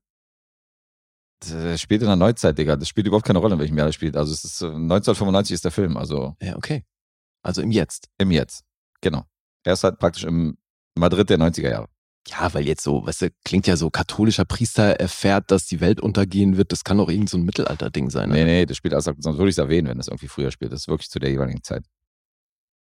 Jetzt haben wir die Krux an der Sache. Um Kontakt zum Teufel herzustellen, darf der Priester sich natürlich nicht besonders christlich verhalten. Sondern er muss natürlich dafür sorgen, dass der Satan auf ihn aufmerksam wird. Der will also mit dem Teufel Kontakt aufnehmen, damit er die Sache abbläst, oder was? Na, der will mit dem Teufel erstmal Kontakt aufnehmen, um ihn irgendwie zu bekämpfen, um irgendwie mit dem in Kontakt zu treten, um diese, um diesen Weltuntergang irgendwie abzuwenden. Äh, eben, ja. Und es geht aber nicht, wenn er sich total christlich, äh, christlich verhält und zieht dann durch Madrid und versucht halt so viel Scheiße, Scheiße zu bauen wie möglich. Okay, das ist Klaut mal hat- eine sehr lustige Prämisse. Genau, klaut halt einem Bettler irgendwie aus seinem, aus seinem Gitarrenkoffer, klaut er ihm halt irgendwie Kohle. Bester Move. Dann kommt er, dann kommt er zu so einem, zu so Wir haben alle schon daran gedacht. Richtig, aber er hat's getan. Dann kommt er zu so einem Autounfall, wo halt der Typ aus der Windschutzscheibe irgendwie noch draußen hängt Aha. und so schwer verletzt ist und die Polizisten und die Feuerwehrleute holen ihn rein, damit er dem Typen noch die letzte Ölung irgendwie gibt, so seine letzte Segnung. Macht er aber nicht. Er klaut ihm auch die Brieftasche und flüstert ihm ins Ohr, fahr zur Hölle. also so benimmt sich der Priester erstmal. Wie geil ist das denn? Und so zieht er durch Madrid und sucht halt Anhaltspunkte, wie er am besten den Satan irgendwie, wie er mit dem Kontakt irgendwie aufnimmt. Also es reicht wahrscheinlich nicht, sich daneben zu benennen, sondern er muss auch irgendwie, er muss auch irgendwie andere Anhaltspunkte finden. Was macht er? Er geht in einen Heavy Metal Plattenladen mit einem Einkaufszettel, wo drauf steht, wo irgendwelche krassen Bands drauf sind, wie äh, Iron Maiden und keine Ahnung, äh, Megadeth und so Mhm. hin und her und will halt mit denen irgendwie, sucht halt irgendwelche Tapes oder Platten, die er rückwärts abspielt, um Na klar. irgendwelche Botschaften rauszufinden. Das alte Klischee. Hinter der Ladentheke steht der dicke José. Aha. So ein Metal-Typ halt, tätowiert, so, weißt du, so eine Lederweste und so ein Bart, so lange Haare. Ursprünglich angeboten die Rolle Javier Bardem. Hat abgesagt. Okay, krass. Der sollte José spielen. Und José wird ab diesem Moment, nachdem er ihm so, nachdem er relativ beeindruckt ist, dass der Priester irgendwelche geilen Metal-Platten Mhm. hören will und so weiter und denkt, er hat vor allem den geilen Musikgeschmack, Klar. sagt er, hier gibt's eine Band, Band, die heißt Satanas. Und diese Band gibt heute Abend ein Konzert. Und die sind bekannt dafür, die sind wohl, das ist wohl eine Band, die ist direkt im Auftrag des Teufels unterwegs. Die schlachten dann auf der Bühne ein Lamm oder was? Weiß ich nicht. Und er meint jedenfalls, von denen habe ich hier eine Kassette. Ach, okay. Und da schnappt er sich natürlich auch die Kassette. Also der Priester nimmt alles, was er so kriegen kann. Ja. Der dicke José wird zum Sidekick des Priesters ab diesem Moment und wird ein treuer Begleiter. Mhm. Der dritte im Bunde, der sich dazu schließt, ist so ein, ach so, vielleicht vorab noch. José verschafft auch dem Priester ein Zimmer in der Pension von seiner Mutter. Weil seine Mutter hat so eine Pension, die hat mehrere Zimmer vermietet und die sagt, pass auf, du bist ja neu in der Stadt, du weißt noch gar nicht wohin. Geh mal zu meiner Mutter, hier hast du Visitenkarte, sagst, du kommst von mir und lass dir mal ein Zimmer geben. Okay. In dieser Pension arbeitet so eine Blondine, Mhm. die macht so ein bisschen alles wie die Mutter und die sagt, nee, ist Heiligabend, das ist eigentlich schon alles voll. Und dann sagt er, ja, aber ich komme von dem Sohn, von der, von der Chefin und so. Und ähm, der Priester winkt dann auch mit so einer, mit so einem schönen Bündel Geld und dann kriegt er halt auch noch ein Zimmer, wo sie meint, das wird aber renoviert. Das Zimmer ist sehr, sehr, also sieht aus, aus, also sie ist halt irgendwie so Rohre noch so davor hängen und dass die Wand irgendwie halb angemalt ist. Und da sagt er, ja, ich brauche nicht viel, ich brauche einfach nur ein Bett. Mhm. Und dann quartiert er sich so in diesen, in dieser Pension ein, was mehr so eine Wohnung ist, wo die ganze Familie praktisch wohnt. Also auch der, auch der Sohn wohnt da. Baggert halt die ganze Zeit diese Blondine an Land, aber bei ihr nicht. Und in dieser Bude wohnt auch der Großvater von ihm. Und der Großvater ist ein Typ, der rennt halt die ganze Zeit mit so einem Bademantel äh, rum und der Bademantel ist halt offen und der hat da nichts drunter. Der Priester und der, äh, Guter Style. genau, der Priester und José sitzen halt am Tisch und frühstücken. Und der Großma Großvater stellt sich halt so neben den Tisch mit seinem offenen Bademantel. so, weißt du, mit seinem, mit seinem Schwanz da so neben dem Küchentisch. So, her. den siehst du halt die ganze Zeit einfach nur so mit diesem offenen Bademantel rumrennen. So. Der sitzt halt auf einer Couch und hat halt die Beine breit, so, weißt du, und der an den Bademantel so links und rechts. So. Das ist halt auch ein ziemliches Highlight. Schön. Ähm, der dritte, der sich dann diesen beiden anschließt auf der Jagd nach dem Teufel, ist ein Typ, den der Priester im Fernsehen sieht, nämlich so ein berühmter TV-Astrologe in Madrid, der der Shit ist, den alle sehen und der irgendwie so wie Nostradamus so Dinge voraussagt und irgendwelche Horoskope und keine Mhm. Ahnung. Und da finde ich halt raus, den verfolgen die dann. Ja. Die gucken halt, wo der rauskommt aus dem Studio, folgen den nach Hause und klingeln dann an seiner Tür. Weil die nämlich der Meinung sind, alles klar, der kann uns helfen. Mit dem Teufel treffen, weil der kennt sich da aus mit Ja, ja, Astrologie klar. und so und der hat dann guten, der hat dann eine gute Connection. Mhm. Und dann fesseln die den und wollen anhand seines Buches, wollen die dann herausfinden, wie so eine Teufelsmesse abhalten und den Teufel praktisch einladen zu sich zu Ja. Hause. Und er und der Priester zeigt ihm dann sein Buch und sagt so, ja, hier auf Seite 46 hast du geschrieben, wir brauchen das und das und wir brauchen das Blut deiner Jungfrau. Und er, und er dann so sieht, wittert aber seine Chance, sich zu befreien und sagt dann so und äh, hält die dann so ein bisschen hin und sagt so, ähm, ja, genau, weil wenn du das machst und ich kann dir dabei helfen und zwar, wie du den Teufel beschwörst. Und der Priester sagt so, ja, ja, nee, ich traue dir nicht über den Weg, bleib mal erstmal hier gefesselt. Und die Jungfrau, die dann reinkommt, ist nämlich die Freundin von diesem, von diesem TV-Typen. Die ist eine Jungfrau? Die wird gespielt von Maria Grazia Cucinotta. Das ist die äh, große Angebetete bei Il Postino, bei der Postmann. Ach. Das ist äh, eine Person, die ich hier kannte. Mhm. Und die hat so blonde Haare, hat so einen kurzen Rock an und äh, als der Priester, als der Priester sie um die Ecke bringen wollte, weil er sie natürlich, weil er ihr Blut natürlich braucht für diese, äh, für diese, für diese Anbetung von dem Teufel, Mhm. hat er gesagt, Digga, die ist nicht jungfräulich. Und dann meint der Priester noch so zu ihm, bist du sicher? Und er so, ja, ja, ich bin ganz sicher, dass sie keine Jungfrau ist. Ähm, du musst wirklich eine Jungfrau finden. Und dann fällt dem Priester ein, okay, wer hat José immer abblitzen lassen? Die blonde Maus Mhm. aus der Pension, die da arbeitet. Und dann geht der Priester in die Pension, um praktisch die Blondine, um das Blut von der Blondine zu kriegen, um den Teufel zu beschwören. Und Die brauchen so viel Blut, dass die Person auch sterben muss dabei. Da hat er kein Problem mit. Der Priester nimmt das alles in Kauf. Hauptsache der Teufel, Hauptsache er kriegt irgendwie Kontakt zum Teufel. Und wenn halt eine Olle sterben muss, dann ist das auch so Kollateralschaden. Dann muss Ja. das halt so sein. Okay. Und bis hierhin würde ich erzählen. Und er schreckt halt vor nichts zurück, der Priester. Der macht halt alles irgendwie mit. Der ist halt total pragmatisch. Der geht halt auf ein Metal-Konzert, um da irgendwelche Infos zu kriegen und so Mhm. weiter, weißt du, und, äh, und boxt sich da mit irgendjemandem und kriegt da teilweise auf die Fresse und so. Also es ist schon, ist schon sehr, sehr witziger, schwarzer Humor. Ähm, Im Finale wird es dann, doch- dann doch recht düster. Also Okay. passieren dann schon Dinge, die, äh, die so in den Horrorbereich gehen, so ein bisschen. Das klingt alles echt gut. Ah, Es ist echt witzig. Also Iglesia bekam hier Morddrohungen von irgendwelchen Warnsatanisten, weil er, weil er nämlich wirklich, also er hat recherchiert, wie so eine Satansmesse abläuft Ja. und wie man das machen würde und dass man dieses Pentagramm aufmalt in einer bestimmten Reihenfolge und Und die wollten nicht, dass das publik wird? Oder ja, weiß ich nicht. Also wo war das Problem? Na, die fand es wahrscheinlich nicht so geil, dass er das so ein bisschen hochnimmt, Ach so. weil ja der Film eigentlich unterm Strich schon eine Komödie ist. Gott, die armen Satanisten. Ja, die armen Satanisten fühlten sich da auf den Schlips getreten. Ja, ist du, ist auch eine Randgruppe. Vorsicht, wenn du hier, Dieser Film ist also nicht PC, ja? wem du hier zu nahe trittst. Nee, der Film ist alles andere als PC. Also, das ist schon äh, schwarzer Humor, der aber sehr, sehr gut funktioniert. Also, ich hatte riesen Spaß bei El Dia de la Bestia. Ich mochte den. Der hat echt nur ein Budget von zwei Millionen gehabt und äh, daraus hat er eine Menge gemacht. Das war in Spanien und auch in, in den USA hat er so seine Fans. Da war er schon recht erfolgreich. Ich konnte nicht rausfinden, genau wie viel er gemacht hat. Aber ich gehe davon aus, dass er die zwei Millionen Budget definitiv eingespielt hat, weil Alex de la Iglesia hat damit eine ziemlich lange Karriere begründet, hat viele Filme gedreht, die Genre-Fans kennen durften. Er durfte auch mal in Amerika was machen. Perdita Durango ist von ihm. Mhm. Von dem hast du eventuell was gehört hier mit Rosie Perez. Ähm, aber allgemein, also gerade so Mad Circus ist zum Beispiel ein Film, den würde ich sehr empfehlen aus seiner Filmografie. Und ich gucke mir noch weitere Filme von ihm an, aber die Erstsichtung von El Dia de la Bestia, also es ist mehr Komödie, als äh, das Cover vermuten mag. Das ist äh, nicht so dieser klassische Horrorfilm, den ich eigentlich erwartet habe.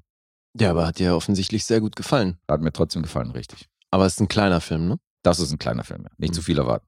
Aber man kriegt schon einiges geboten, also es ist schon wirklich witzig. Ja. Okay. Also dieser Priester, der da total amok läuft und ihm alles scheißegal ist und der versucht, den Teufel auf sich aufmerksam zu machen. Das klingt voll gut, auf jeden schon Fall. eine geile Story, ja. Kannst du irgendwas kritisieren? Nö. Nee, wozu auch? Nee, zu kritisieren habe ich hier nichts. Ähm, soll ich mal zu den Zahlen kommen? Mhm. IMDb ist bei einer 7,4. Okay. Ein Metascore habe ich nicht gefunden. Rotten Tomatoes 6,9 für El Dia de la Bestia. 4,1 von Audience Wow. und Letterbox gibt eine 3,7. Okay. Ist ja durchwachsen. Ah, Jetzt ähm, glaube ich ja, dass du bei, erfahrungsgemäß bist du bei so kleinen Filmen selten bei 10. Und das klang ja aber schon alles echt gut jetzt. Ähm, Na, drücke ich den hier jetzt gleich. Here's the deal. I'm the best there is, plain and simple. I mean, I wake up in the morning, I piss excellence. ah, so weit sind wir noch nicht. Äh, weil ich, hm, ja, ich habe so eine Tendenz, also ich glaube, du bist mindestens bei 8, aber vielleicht bist du auch bei 8,5. Ich glaube, sagen, lass uns teilhaben. ich glaube halt nicht, dass du drüber bist, einfach aufgrund so der Größe des Films, weil ich es bisher selten erlebt habe, dass du so klein budgetierten Filmen äh, irgendwie neun Punkte aufwärts gibst. Kommerzguess. Das hast du jetzt gesagt. Ähm, High, Bu High Budget Guess. mh. ah, weil du jetzt auch wieder gesagt hast, nicht zu viel erwarten und so. Ich sag trotzdem 8,5. Äh, eine 8. Ach, oh, fuck. Okay. Ah, naja, gut. Tiki falsch stendiert, ja. Ja, ja, aber der Gedanke war ja richtig. Acht Punkte El Dia de la Bestia. Okay. Ja, aber es klingt so, als hätte ich hier eine Menge Spaß. Ja, ja, die könnte dir gefallen. Also gerade, dass es nicht so dieser Horrorfilm ist mit den Schockmomenten. Du hast ein paar Horrorelemente hast du natürlich drin, weil ist jetzt kein Spoiler, sondern es gelingt ihm tatsächlich so ein bisschen mysteriöse Sachen passieren dann, dass man merkt, okay, irgendwas funktioniert da oder irgendwie ist der Teufel schon auf ihn aufmerksam geworden. Aber ähm, ist echt ein guter Film. Ich hab den gerne geguckt. Okay. Ja, da gucke ich wahrscheinlich auch mal rein. Sehr gern. Lass uns dann teilhaben, wie du, Naja, du klar. Punkte nachreichst. So, jetzt äh, zu unserem letzten Film, ne? Dieser Episode. Finale. Mhm. Mhm. Ein Film aus dem Jahr 1935. Uh. Ein bisschen was Älteres. Back in the Days. Ja. Ein Marx Brothers Film. Hast du Marx Brothers Film geguckt? Ja. Ey. Ist schon eine Weile her, dass ich mal wieder einen Marx Brothers Film gesehen habe. Deswegen, ich glaube, in unserem Podcast habe ich noch gar keinen gebracht, ne? Ja, ich habe zwei gebracht. Du hast, glaube ich, noch gar keinen gebracht. Und Ja. dann ist das jetzt unser dritter. Dann jetzt A Night at the Opera. Gleich so ein kultiger. Ja, das war mir gar nicht so bewusst, dass der so kultig verehrt wird. Nee? Nee. Ja, ich glaube, Marx Brothers im Krieg und äh, Night at the Opera sind so die berüchtigsten. Ja, und ich glaube, den auf, wie heißt der, auf hoher See oder so gab's auch noch. Was? Kenn ich gar nicht. Nicht? Nee. Also die namhafte sind definitiv die beiden. Okay. Ja, gut, dann haben wir ja schon alles abgedeckt hier, Mhm. was das angeht. Und das war ihr erster Film für MGM. Weil die waren davor bei Paramount unter Vertrag. Mhm. Und jetzt ist es aber so, dass Chico Marx mit dem Produzenten von MGM, Irvin Thalberg, hat er immer so gegambelt. Die haben zusammen Bridge gespielt Mhm. und haben dann auch eines Tages, nachdem der Vertrag bei Paramount auslief, haben die bei einem Bridge-Spiel entschieden, alles klar, ihr kommt zu MGM. Auch nicht schlecht. Ja, und deswegen ist das jetzt hier der erste Film. Mit der Truppe und auch der erste Film ohne Seppo Marx. Deswegen, die Herren sind hier nur zu dritt. Seppo kam nicht so gut an. Das stimmt nicht. Was?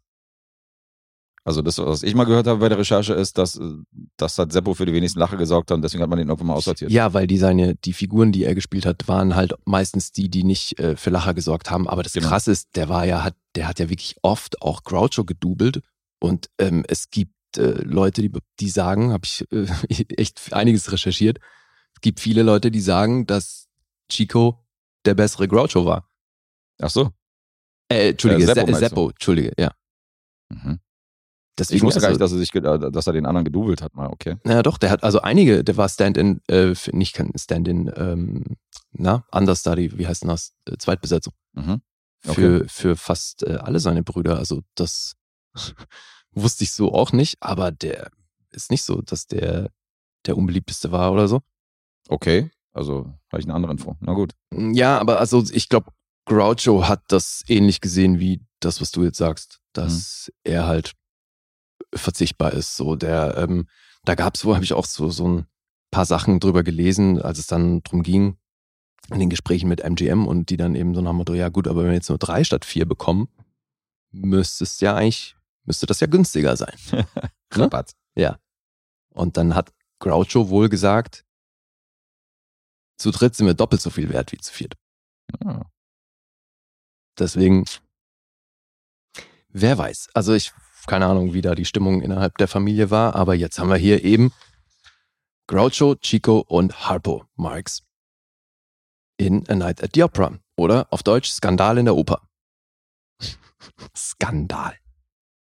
Skandal im Sperrbezirk. Ja, die Handlung ist folgende. Es geht um einen Opernsänger, Rodolfo Laspari, und die Sängerin Rosa Castaldi.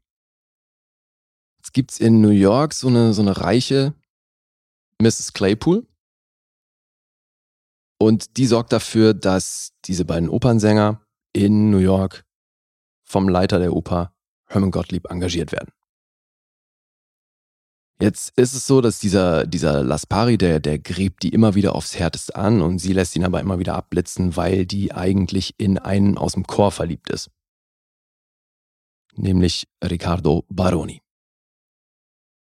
Und der wird aber nicht engagiert und deswegen hätte das Engagement zur Folge, dass die beiden getrennt würden, ne, weil die müssten dann nach New York, Mhm. um dort zu arbeiten und äh, Riccardo würde zurückbleiben. Also schaltet sich Fiorello ein. Das ist hier Chico Marx. Und der ähm, macht einen auf Agent und versucht dann eben einen Vertrag zu verhandeln mit Otis B. Driftwood. Und das ist Groucho Marx. Weil der, der bandelt mit dieser Mrs. Clay, äh, Claypool an. Weil der ist so ein, so ein männlicher Golddigger. Mhm. Das ist auch ziemlich geil. Am Anfang hast du so eine Restaurantszene, äh, wo sie auf ihn wartet, weil sie zum Essen verabredet waren und er sitzt aber am Tisch hinter ihr mit einer anderen Lady und hat dann das Ding beendet, bezahlt nicht, lässt sie bezahlen und äh, rutscht an ihren Tisch rüber und will das Ganze nochmal von vorne beginnen. Also ist so ein übler Player, Mhm. Der aber kein großes Geheimnis draus macht, dass er es halt aufs Geld abgesehen hat von den Ladies. Und der verhandelt dann diesen Vertrag mit Fiorello. Und das ist halt auch wieder so eine relativ typische Marx Brothers Szene, weil die haben beide so einen Vertrag in der Hand haben, einfach was eine Seite ist. Und dann geht's halt immer drum, ja, okay, wir müssen das noch streichen und das noch kürzen. Und dann reißen sie einfach immer nur so ein Stück vom Papier ab. Mhm. und dieser Vertrag wird halt immer kleiner und am Ende sind sie halt mit ne, einem relativ kleinen Schnipsel da. So laufen die Vertragsverhandlungen und bei diesen Verhandlungen schwindelt Fiorello halt, beziehungsweise ne, der, der jubelt ihm halt diesen äh, Riccardo Baroni unter, anstatt dem eigentlichen Star, den sie buchen wollten. Und da platzt das Ganze dann, weil das natürlich auffliegt. So, und jetzt müssen, müssen die also nach New York fahren. Das heißt, die fahren alle mit. Also Driftwood ist ja sowieso dabei mit dieser Mrs. Claypool, aber die, die anderen Brüder, also äh, Fiorello und Tommaso, wie er dann heißt in der Rolle, Mhm. die schmuggeln sich mit an Bord. Als blinde Passagiere. Auf dem Weg nach New York. Und dann geht's natürlich drum, ne? Schaffen sie das dann irgendwie mit diesem Engagement an der Oper zu landen? Oder primär geht's dann auch erstmal drum, fliegen die auf diesem Boot auf als blinde Passagiere? Ja. Und da gibt's schon echt sehr viele, sehr lustige Szenen, Alter. Die haben also äh, Groucho dann in seiner Kabine, als dann eben die beiden anderen Brüder als blinde Passagiere müssen natürlich dann auch bei ihm in seiner kleinen Butze untergebracht werden. Und die haben noch einen dabei und äh, dann, ähm, also weil die, ne, die haben ja diesen, diesen äh, äh, Ricardo noch dabei. Mhm. Und dann sind die halt irgendwie da zu viert im Zimmer und dann haben die Hunger und äh, wollen dann was zu essen bestellen, beziehungsweise eigentlich nur zwei von den dreien, weil äh, Tommaso schläft die ganze Zeit, wo, wo dann auch Fiorello sagt so, hey, äh, lass ihn mal schlafen, so, äh, he, he has insomnia, he's sleeping it off. ich auch dachte, okay, also halt solche Witze, die funktionieren Ja, ja, halt heute natürlich. auch einfach immer noch, das ist echt so geil. Ja, der Wortwitz ist ganz stark, ey. Gerade. Und natürlich Groucho. dann eben auch der Slapstick, weil dann bestellen die was zu essen. Groucho muss dann vor der Tür mit dem Kellner was zu essen bestellen und Mhm. aus dem Zimmer raus kommen dann immer und noch, vergiss nicht, zwei gekochte Eier. Und jedes Mal, wenn er das dazu sagt, obwohl er es schon dreimal bestellt hat, sagt das halt immer wieder. Und am Ende haben die halt eine Essensbestellung bis zum Get-No. Ne? So. ja, typisch. Und dann kommen immer mehr Leute ins Zimmer, weil dann kommt das Zimmermädchen, dann äh, kommt eine rein und sagt, sie haben eine Maniküre bestellt. Ja klar, kommen sie rein so. Und dann äh, kommen noch welche, die müssen was am Rohr reparieren, sind auch zu zweit dahin. Am Ende hast du halt irgendwie 15 Leute in dieser Mini-Kabine Mhm. und alle aufeinander, untereinander, übereinander. Was, und äh, dann kommt natürlich, wird dann auch noch das Essen geliefert und so. Du hast dann einfach das komplette Zimmer voll. Und das ist schon, das sind sehr, sehr witzige Momente. Also da funktioniert schon echt immer noch eine Menge. Und dann hat man aber natürlich auch bedingt durch die Zeit und die Art des Films halt diese Musical-Sachen. Deswegen Mhm. ist hier im Genre natürlich nicht nur Comedy, sondern eben auch noch Musik und Musical mit drin. Und ja gut, also auch wenn dieser eine Song Alone, habe ich gelesen, wurde wohl ein, ein ziemlicher Hit, auch als einziger Song aus einem Marx Brothers Film wohl jemals. Aber das ist halt trotzdem was, was für mich das Tempo voll rausnimmt und was ich auch nicht in der ausgeformten Form bräuchte. Mhm. Das habe ich öfter. Das habe ich auch bei, also so bei Menschen im Hotel oder bei, bei diesen Schwarz-Weiß-Filmen von damals, The Great Siegfried. die zeigen dann halt auch wirklich sechs, sieben Minuten lang die komplette Eben, Nummer. Du hast die komplette Nummer alles mit ausgesungen, Tanzen genau. und 100 Komparsen und a- Genau, alles. genau, genau. Das war halt damals sogar Gebe, dass sie das mit einbauen in den Filme. Ja. ja, Ja, bin ich aber bei dir, ist nicht immer geil. eben. Und es gibt dann auch so ein paar Musiknummern, die wirklich cool sind, weil, Alter, ich meine, die Marx Brothers ist halt schon krass, ne? Die konnten einfach auch alle, alle Instrumente spielen und so. ist Mhm. unglaublich, wie die abgehen. Und gerade was Harpo hier an einer Stelle macht, Alter, es ist unglaublich. Also am, am Klavier, dann so für Kinder macht er quasi Quatsch am Klavier, aber spielt dabei halt trotzdem was, was echt gut klingt. Mhm. Weißt du, macht aber übelste Faxen mit den Fingern und schlägt dann sich immer wieder das Ding zu und tut so, als hätte er es auf die Finger bekommen und so und alle lachen und parallel spielt er dann eben dieses Stück. Ist unglaublich. Und passend Und zu seinem Namen Hafer, aber Hafer hat er diesmal nicht gespielt. Doch, oder? natürlich Hat er spielt auch. er auch. Weil Also das hat er drauf, Alter. unglaublich. Ja. Also eben, wie vielseitig der abgeht, ey, also so wird es schon echt wahnsinnig beeindruckend auch. Absolut. Aber auch da wird halt immer wieder so das Tempo rausgenommen und also jetzt bei den Wortwitzen ist auch, oder generell die Witze, das zündet nicht alles, ne? Mhm. Aber das ist natürlich trotzdem ein guter Film. Ja, die Mischung Also- aus Slapstick und, und Wortwitz kon konnte, glaube ich, äh, da konnte kaum einer denen das Wasser reichen, was so die Marx Brothers Ja. angeht. Das konnten die wirklich. Also, das war Naja. eine krasse Mischung. Ja. Ja, aber klar, das mit den Musical-Nummern und so ist. Äh, Und deswegen erstmal so viel zur Handlung. Ja, das mit den Witzen, das war ja auch so eine krasse Sache. Das hatte ich so auch überhaupt nicht auf dem Schirm. Aber ich meine, früher, das war ja alles schon sehr anders mit diesen Verträgen, die die mit den Studios hatten und Mhm. äh, was das auch zur Folge hatte. Also die waren ja schon irgendwo, jetzt nicht eine Leibeigenschaft, aber die Studios konnten halt schon sehr stark bestimmen, was die machen. Klar. Und Teil dieses MGM-Deals war es halt auch, dass die in, im Vorfeld, bevor die den Film gedreht haben, wurden die auf eine eine bundesweite Tour geschickt. Also sie mussten durch die ganzen USA tingeln und immer wieder Shows spielen. Die haben zum Teil vier Shows am Tag gespielt, oha. wo die halt schon Bits und, und äh, einzelne Sketches aus diesem, aus dem Drehbuch vor Live Audien, äh, vor, vor Live Publikum performt haben, Mhm. um anzutesten, ob das funktioniert oder nicht. Und alles, was nicht in tösendem Gelächter endete, wurde einfach Wurde rausgeschmissen. Und dann wurde halt konsequent mit dieser Tour wurde das Drehbuch überarbeitet. Das war eh so ein Ding mit dem Drehbuch. Also das, das fing wohl an mit einem, mit einem Drehbuch oder zumindest einer Story, die Mhm. schon Jahrzehnte in Hollywood ku- kursierte, die aber wohl auch ähm, von Groucho stammte, wo es ursprünglich drum ging, dass ähm, Groucho die schlechteste Oper aller Zeiten produzieren soll, Mhm. die dann auch ganz schnell wieder abgesetzt wird und er sich mit den anfänglichen Einnahmen halt nach Südamerika absetzt. So. Aus dieser Geschichte wurde dann Jahrzehnte später The Producers. Ach, Naja, da schlechteste Performance aller Zeiten Ja, und so gut, weiter. klar. Ne? Ja. Aber eben, die mussten dann im Vorfeld, mussten die mit diesen ganzen Dingern, haben die sämtliche Shows gespielt, überall, um das anzutesten. Und das ist natürlich was, ey, das kann man sich aus heutiger Sicht gar nicht mehr vorstellen. nee, das ist das Aber Publikum live. Es war halt wohl auch ein Riesen-Event, dass die zu MGM gewechselt sind. Also Mhm. die wollten, hatten auch ursprünglich die Idee, dass sie hier mal anfänglich das Logo mit dem Löwen, dass da halt die Marx Brothers rauskommen und dann auch das Logo so ein bisschen abgeändert wird und so, weil das war Mhm. schon ein riesen, riesen Happening. Ja, jetzt hat Sam Wood hier Regie geführt.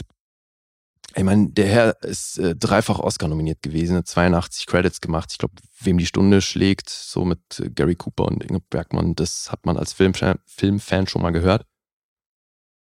Aber der hat ja halt Der wurde hier auch schon rezensiert, mein Freund. Ja. Aber eben, Mhm. also unabhängig davon kann man von dem Film schon mal was gehört haben. Spätestens, wenn man die außen hat. Darauf wollte ich hinaus. Spätestens dann, natürlich. Aber worauf ich hinaus wollte, ist, dass der halt nicht wirklich aus dem Comedy-Genre kommt. Mhm. Das ist hier die erste Comedy, die er gemacht hat. Und er hatte enorme Probleme damit. Ja. Natürlich allen voran äh, auch mit dem Handling von den Marx Brothers, weil die waren schon eine wilde Truppe, da hast du ja auch schon mal einiges erzählt. Die haben halt jetzt am Set nicht unbedingt, aber halt immer das ganze Umfeld drumherum, die haben halt Mörder viel Faxen gemacht. Ja, der wilde Truppe passt schon. So wie die vor der Kamera waren, waren die meisten auch hinter der Kamera. Also die haben hier gerade dieser Thalberg, ne, mit dem ja Chico irgendwie ein bisschen dicker war. Aber der, der hatte wohl so um seinen Status in, als Producer in Hollywood bei MGM auch so ein bisschen immer wieder zu rechtfertigen, hat der halt so Dinge gemacht wie Termine stundenlang warten lassen. Ne, Der hat die zu sich ins Büro bestellt und dann war er aber stundenlang am Telefon Mhm. und hat die einfach warten lassen. Und das hat er mit den Marx Brothers auch ein paar Mal gemacht. die Nummer endete damit, also beim ersten Mal haben sie dann, äh, nachdem sie nach ein paar Stunden immer noch nicht drangekommen sind, haben, sind die halt hingegangen und haben irgendwelche Aktenschränke vor seine Tür gestellt, damit er da nicht mehr rauskommt. So und sind dann abgezogen. Und nachdem er das aber ein zweites und drittes Mal halt auch noch so gemacht hat, endete das Ding damit, dass er als dann beim letzten Meeting, als er dann endlich mal zu sich ins Büro kam, saßen die da alle nackt vor seinem Kaminfeuer und haben Würstchen gegrillt. Geile Nummer auf jeden Fall. Ja, und Alter. das war dann wohl der Moment, wo er nie wieder die irgendwie hat warten lassen und kein Meeting hat platzen lassen und so, ja. Aber also nur so, deswegen, die Jungs waren wohl generell schon eine sehr dynamische Truppe und deswegen halt am Set war das mitunter auch nicht ohne. Und Sam Wood hat sich hier wohl echt schwer getan. Mhm. Und da kamen dann so Dialoge zustande, wie dann eben, äh, so einer war dann eben auch der Trivia Fact auf IMDb, wo es hieß, dass nachdem Sam Wood halt völlig verzweifelt äh, Groucho versucht hat zu inszenieren und er dann irgendwann echt äh, müde war, hat er wohl gesagt, I guess you just can't make an actor out of clay. Ne? Kannst aus Knete. Knete oder Ton kein, äh, kein Schauspieler machen, worauf Groucho geantwortet hat, nor a director out of wood. Ha. Hm. Sehr schlagfertig der Herr, aber unterm Strich war das wohl eine schwierige Zusammenarbeit. Aber seltsamerweise, laut Groucho Marx, ist das sein liebster Film. Also unabhängig von den schweren Dreharbeiten. Weil die mussten hier auch ungewöhnlich viele Takes von allem machen. Also der hat die zum Teil wohl 20, 30 Mal irgendwie irgendwelche Szenen spielen lassen, Mhm. was die halt nicht gewohnt waren. Ne, weil die haben ja natürlich auch sau viel geprobt im Vorfeld immer schon, deswegen die waren ja eh sehr eingespielt. Also ja, ja, eben. Ja. Aber natürlich ist auch dieser Film auf der Schneiderliste der 1001 Filme, die man gesehen haben muss. Dass dieser Film ist schuld, warum das Queen-Album von 75 A Night at the Opera heißt. Und äh, ja, wie gesagt, der Song, dieser Song Alone ist tatsächlich der einzige Hit, der jemals aus einem ihrer Filme entsprungen ist. Mhm. Der sollte ursprünglich noch geschnitten werden. Also war wohl auch im Nachhinein ein ziemliches Hickhack. Die haben da eben noch ewig, also der Regisseur hat noch ewig rumgeschnitten, weil eben das Timing der Witze natürlich auch echt so ein riesen, riesen Thema ist. Aber ja, eben, ich finde, da wird wirklich oft Tempo rausgenommen und das ist so ein bisschen schade, zumal der auch nur eine Stunde 36 geht, was nun wirklich nicht ewig lang ist. Aber du hast schon gesagt, dieser Film, der gilt als Klassiker und der wird wirklich überall. Also ich sehr, war sehr überrascht, was der hier für Zahlen auffährt, weil das ist schon echt alles sehr ordentlich. Mhm. Hat übrigens 4 Millionen weltweit eingespielt, was glaube ich für die damalige Zeit dann doch sehr ordentlich war. Und hat wohl auch so ein bisschen durch diesen Wechsel, also gab es dann nochmal so eine Art Revival der Marx Brothers, was so die, äh, die ähm, Aufnahme vom, von Seiten des Publikums angeht. Mhm. Ja, ich mag, ich, also die profitierten ja sehr von dem Tonfilm, durch den, durch den ganzen Wortwitz Mhm. und durch dieses, Natürlich. durch dieses Kanonenfutter, was die so verbal Ja. sich entgegenschmeißen. So. Das war halt eine gute Kombo zwischen Slapstick. Da gab es ja andere Komödianten, die nur mit diesen, nur mit Slapstick hantiert haben damals so und als die, als, als der Tonfilm dann reinkam, sind die halt baden gegangen. Mhm. Aber die haben gut diesen Übergang geschafft, auf jeden Fall. Nee, also der Wortwitz ist schon wirklich was, was äh, zu einem wichtig, ja. Großteil heute noch genauso funktioniert und das ist schon Ja. echt beeindruckend. Also. Ja, ist immer noch zitierfähig alles. Und das Krasse ist halt wirklich Harpo Marx, ne? Der war hier 47 Jahre alt zum Mhm. Drehzeitpunkt. Mhm. Also unabhängig davon, dass man das dem echt nicht anmerkt. Dann hat er auch noch alle seine Stunts selbst gemacht. Mhm. Und das gibt ja halt wirklich Nummern, wo er ewig lang an einem Bein am Seil hängt und so. Also kopfüber. Völlig krass zum Teil. Hat er wohl auch im Nachhinein bereut. Also meinte es war wohl keine gute Idee in meinem Alter, Okay. da alle Stunts selbst zu machen. Aber Respekt, ja. Krasses Ding. Gut, komme ich zu den Zahlen. Ich bin gespannt. 7,9 gibt's auf IMDb. Rotten Tomatoes vergibt die Kritik 8,7 und das Publikum 4,3. Alter. Letterbox ist hier bei einer 3,8. Ordentlich. Ja, das ist alles sehr gut. Ordentlich, ordentlich. Ja, und der ist, wie gesagt, auf sämtlichen Listen, ne? also auch so was diese American Film Institute Sachen angeht, mit äh, beliebteste Comedies aller Zeiten oder beste Comedies aller Zeiten und sowas, ja. Wo ist jetzt hier der Lee? Ist die große Frage. Das darfst du raten. Mir schwebt die siebeneinhalb vor. Tut sie das. Das tut sie. Das tut sie indeed. Aber Kein Aber. Die sage ich auch. 7,5. 7,5. Das ist falsch. Ich bin bei sieben. Du bist bei einer 7. Und damit haben wir ein Unentschieden. Ein ruhmreiches Unentschieden. Jeder hat einen miesen. Na toll. Tja, Hättest du nicht den halben Punkt noch auflegen können. nee, ich ähm, war tatsächlich eher in die andere Richtung unterwegs, dass ich hier fast noch bei einer 6,5 gewesen Say what? wäre. Ja, 6,5 ist das skandalös. Dafür Ja. ist ein Marx Brothers Film viel zu unterhaltsam. ja, der hat schon wirklich, da, da so flacht schon immer wieder krass ab. Hast schon Buster Keaton hier abgequatscht. Wäre noch schöner, wenn du jetzt mit den Marx Brothers um die Ecke kommst, weil die mag ich ja tatsächlich noch mehr. Ja, geht mir aber auch so. Mhm. Na, dann passt doch. Dann passt doch die 7. Ja, ist ja auch wirklich nicht schlecht, ne? Also, besten Willen nicht. Okay. Dann ist ja gut. Wunderbar. Damit kann ich leben. Alright. Oh, dann jetzt äh, steuern wir schon wieder auf zwei Stunden zu. Wir So. steuern zu, aber ich denke mal, wir kriegen auch vorher die Kurve. Ja, das ist machbar.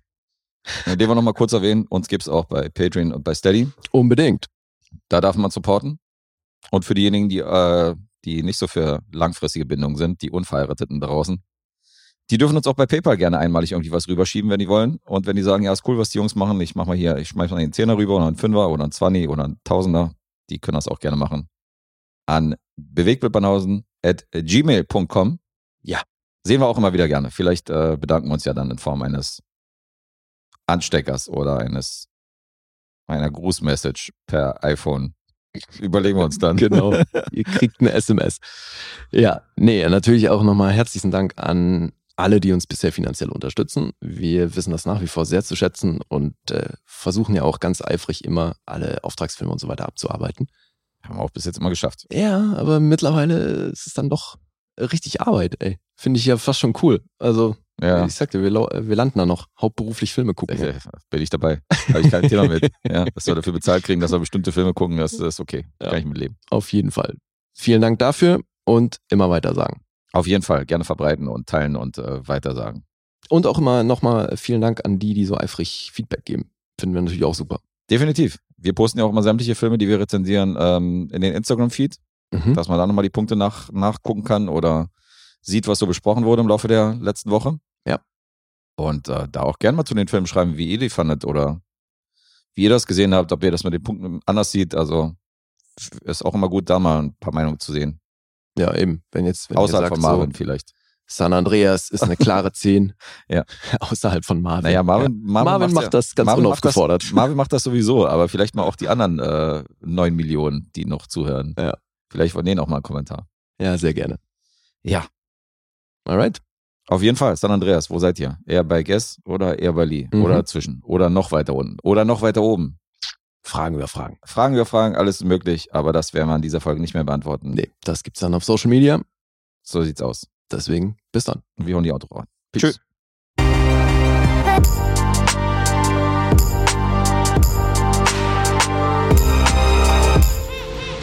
Bewegt Bild Banausen.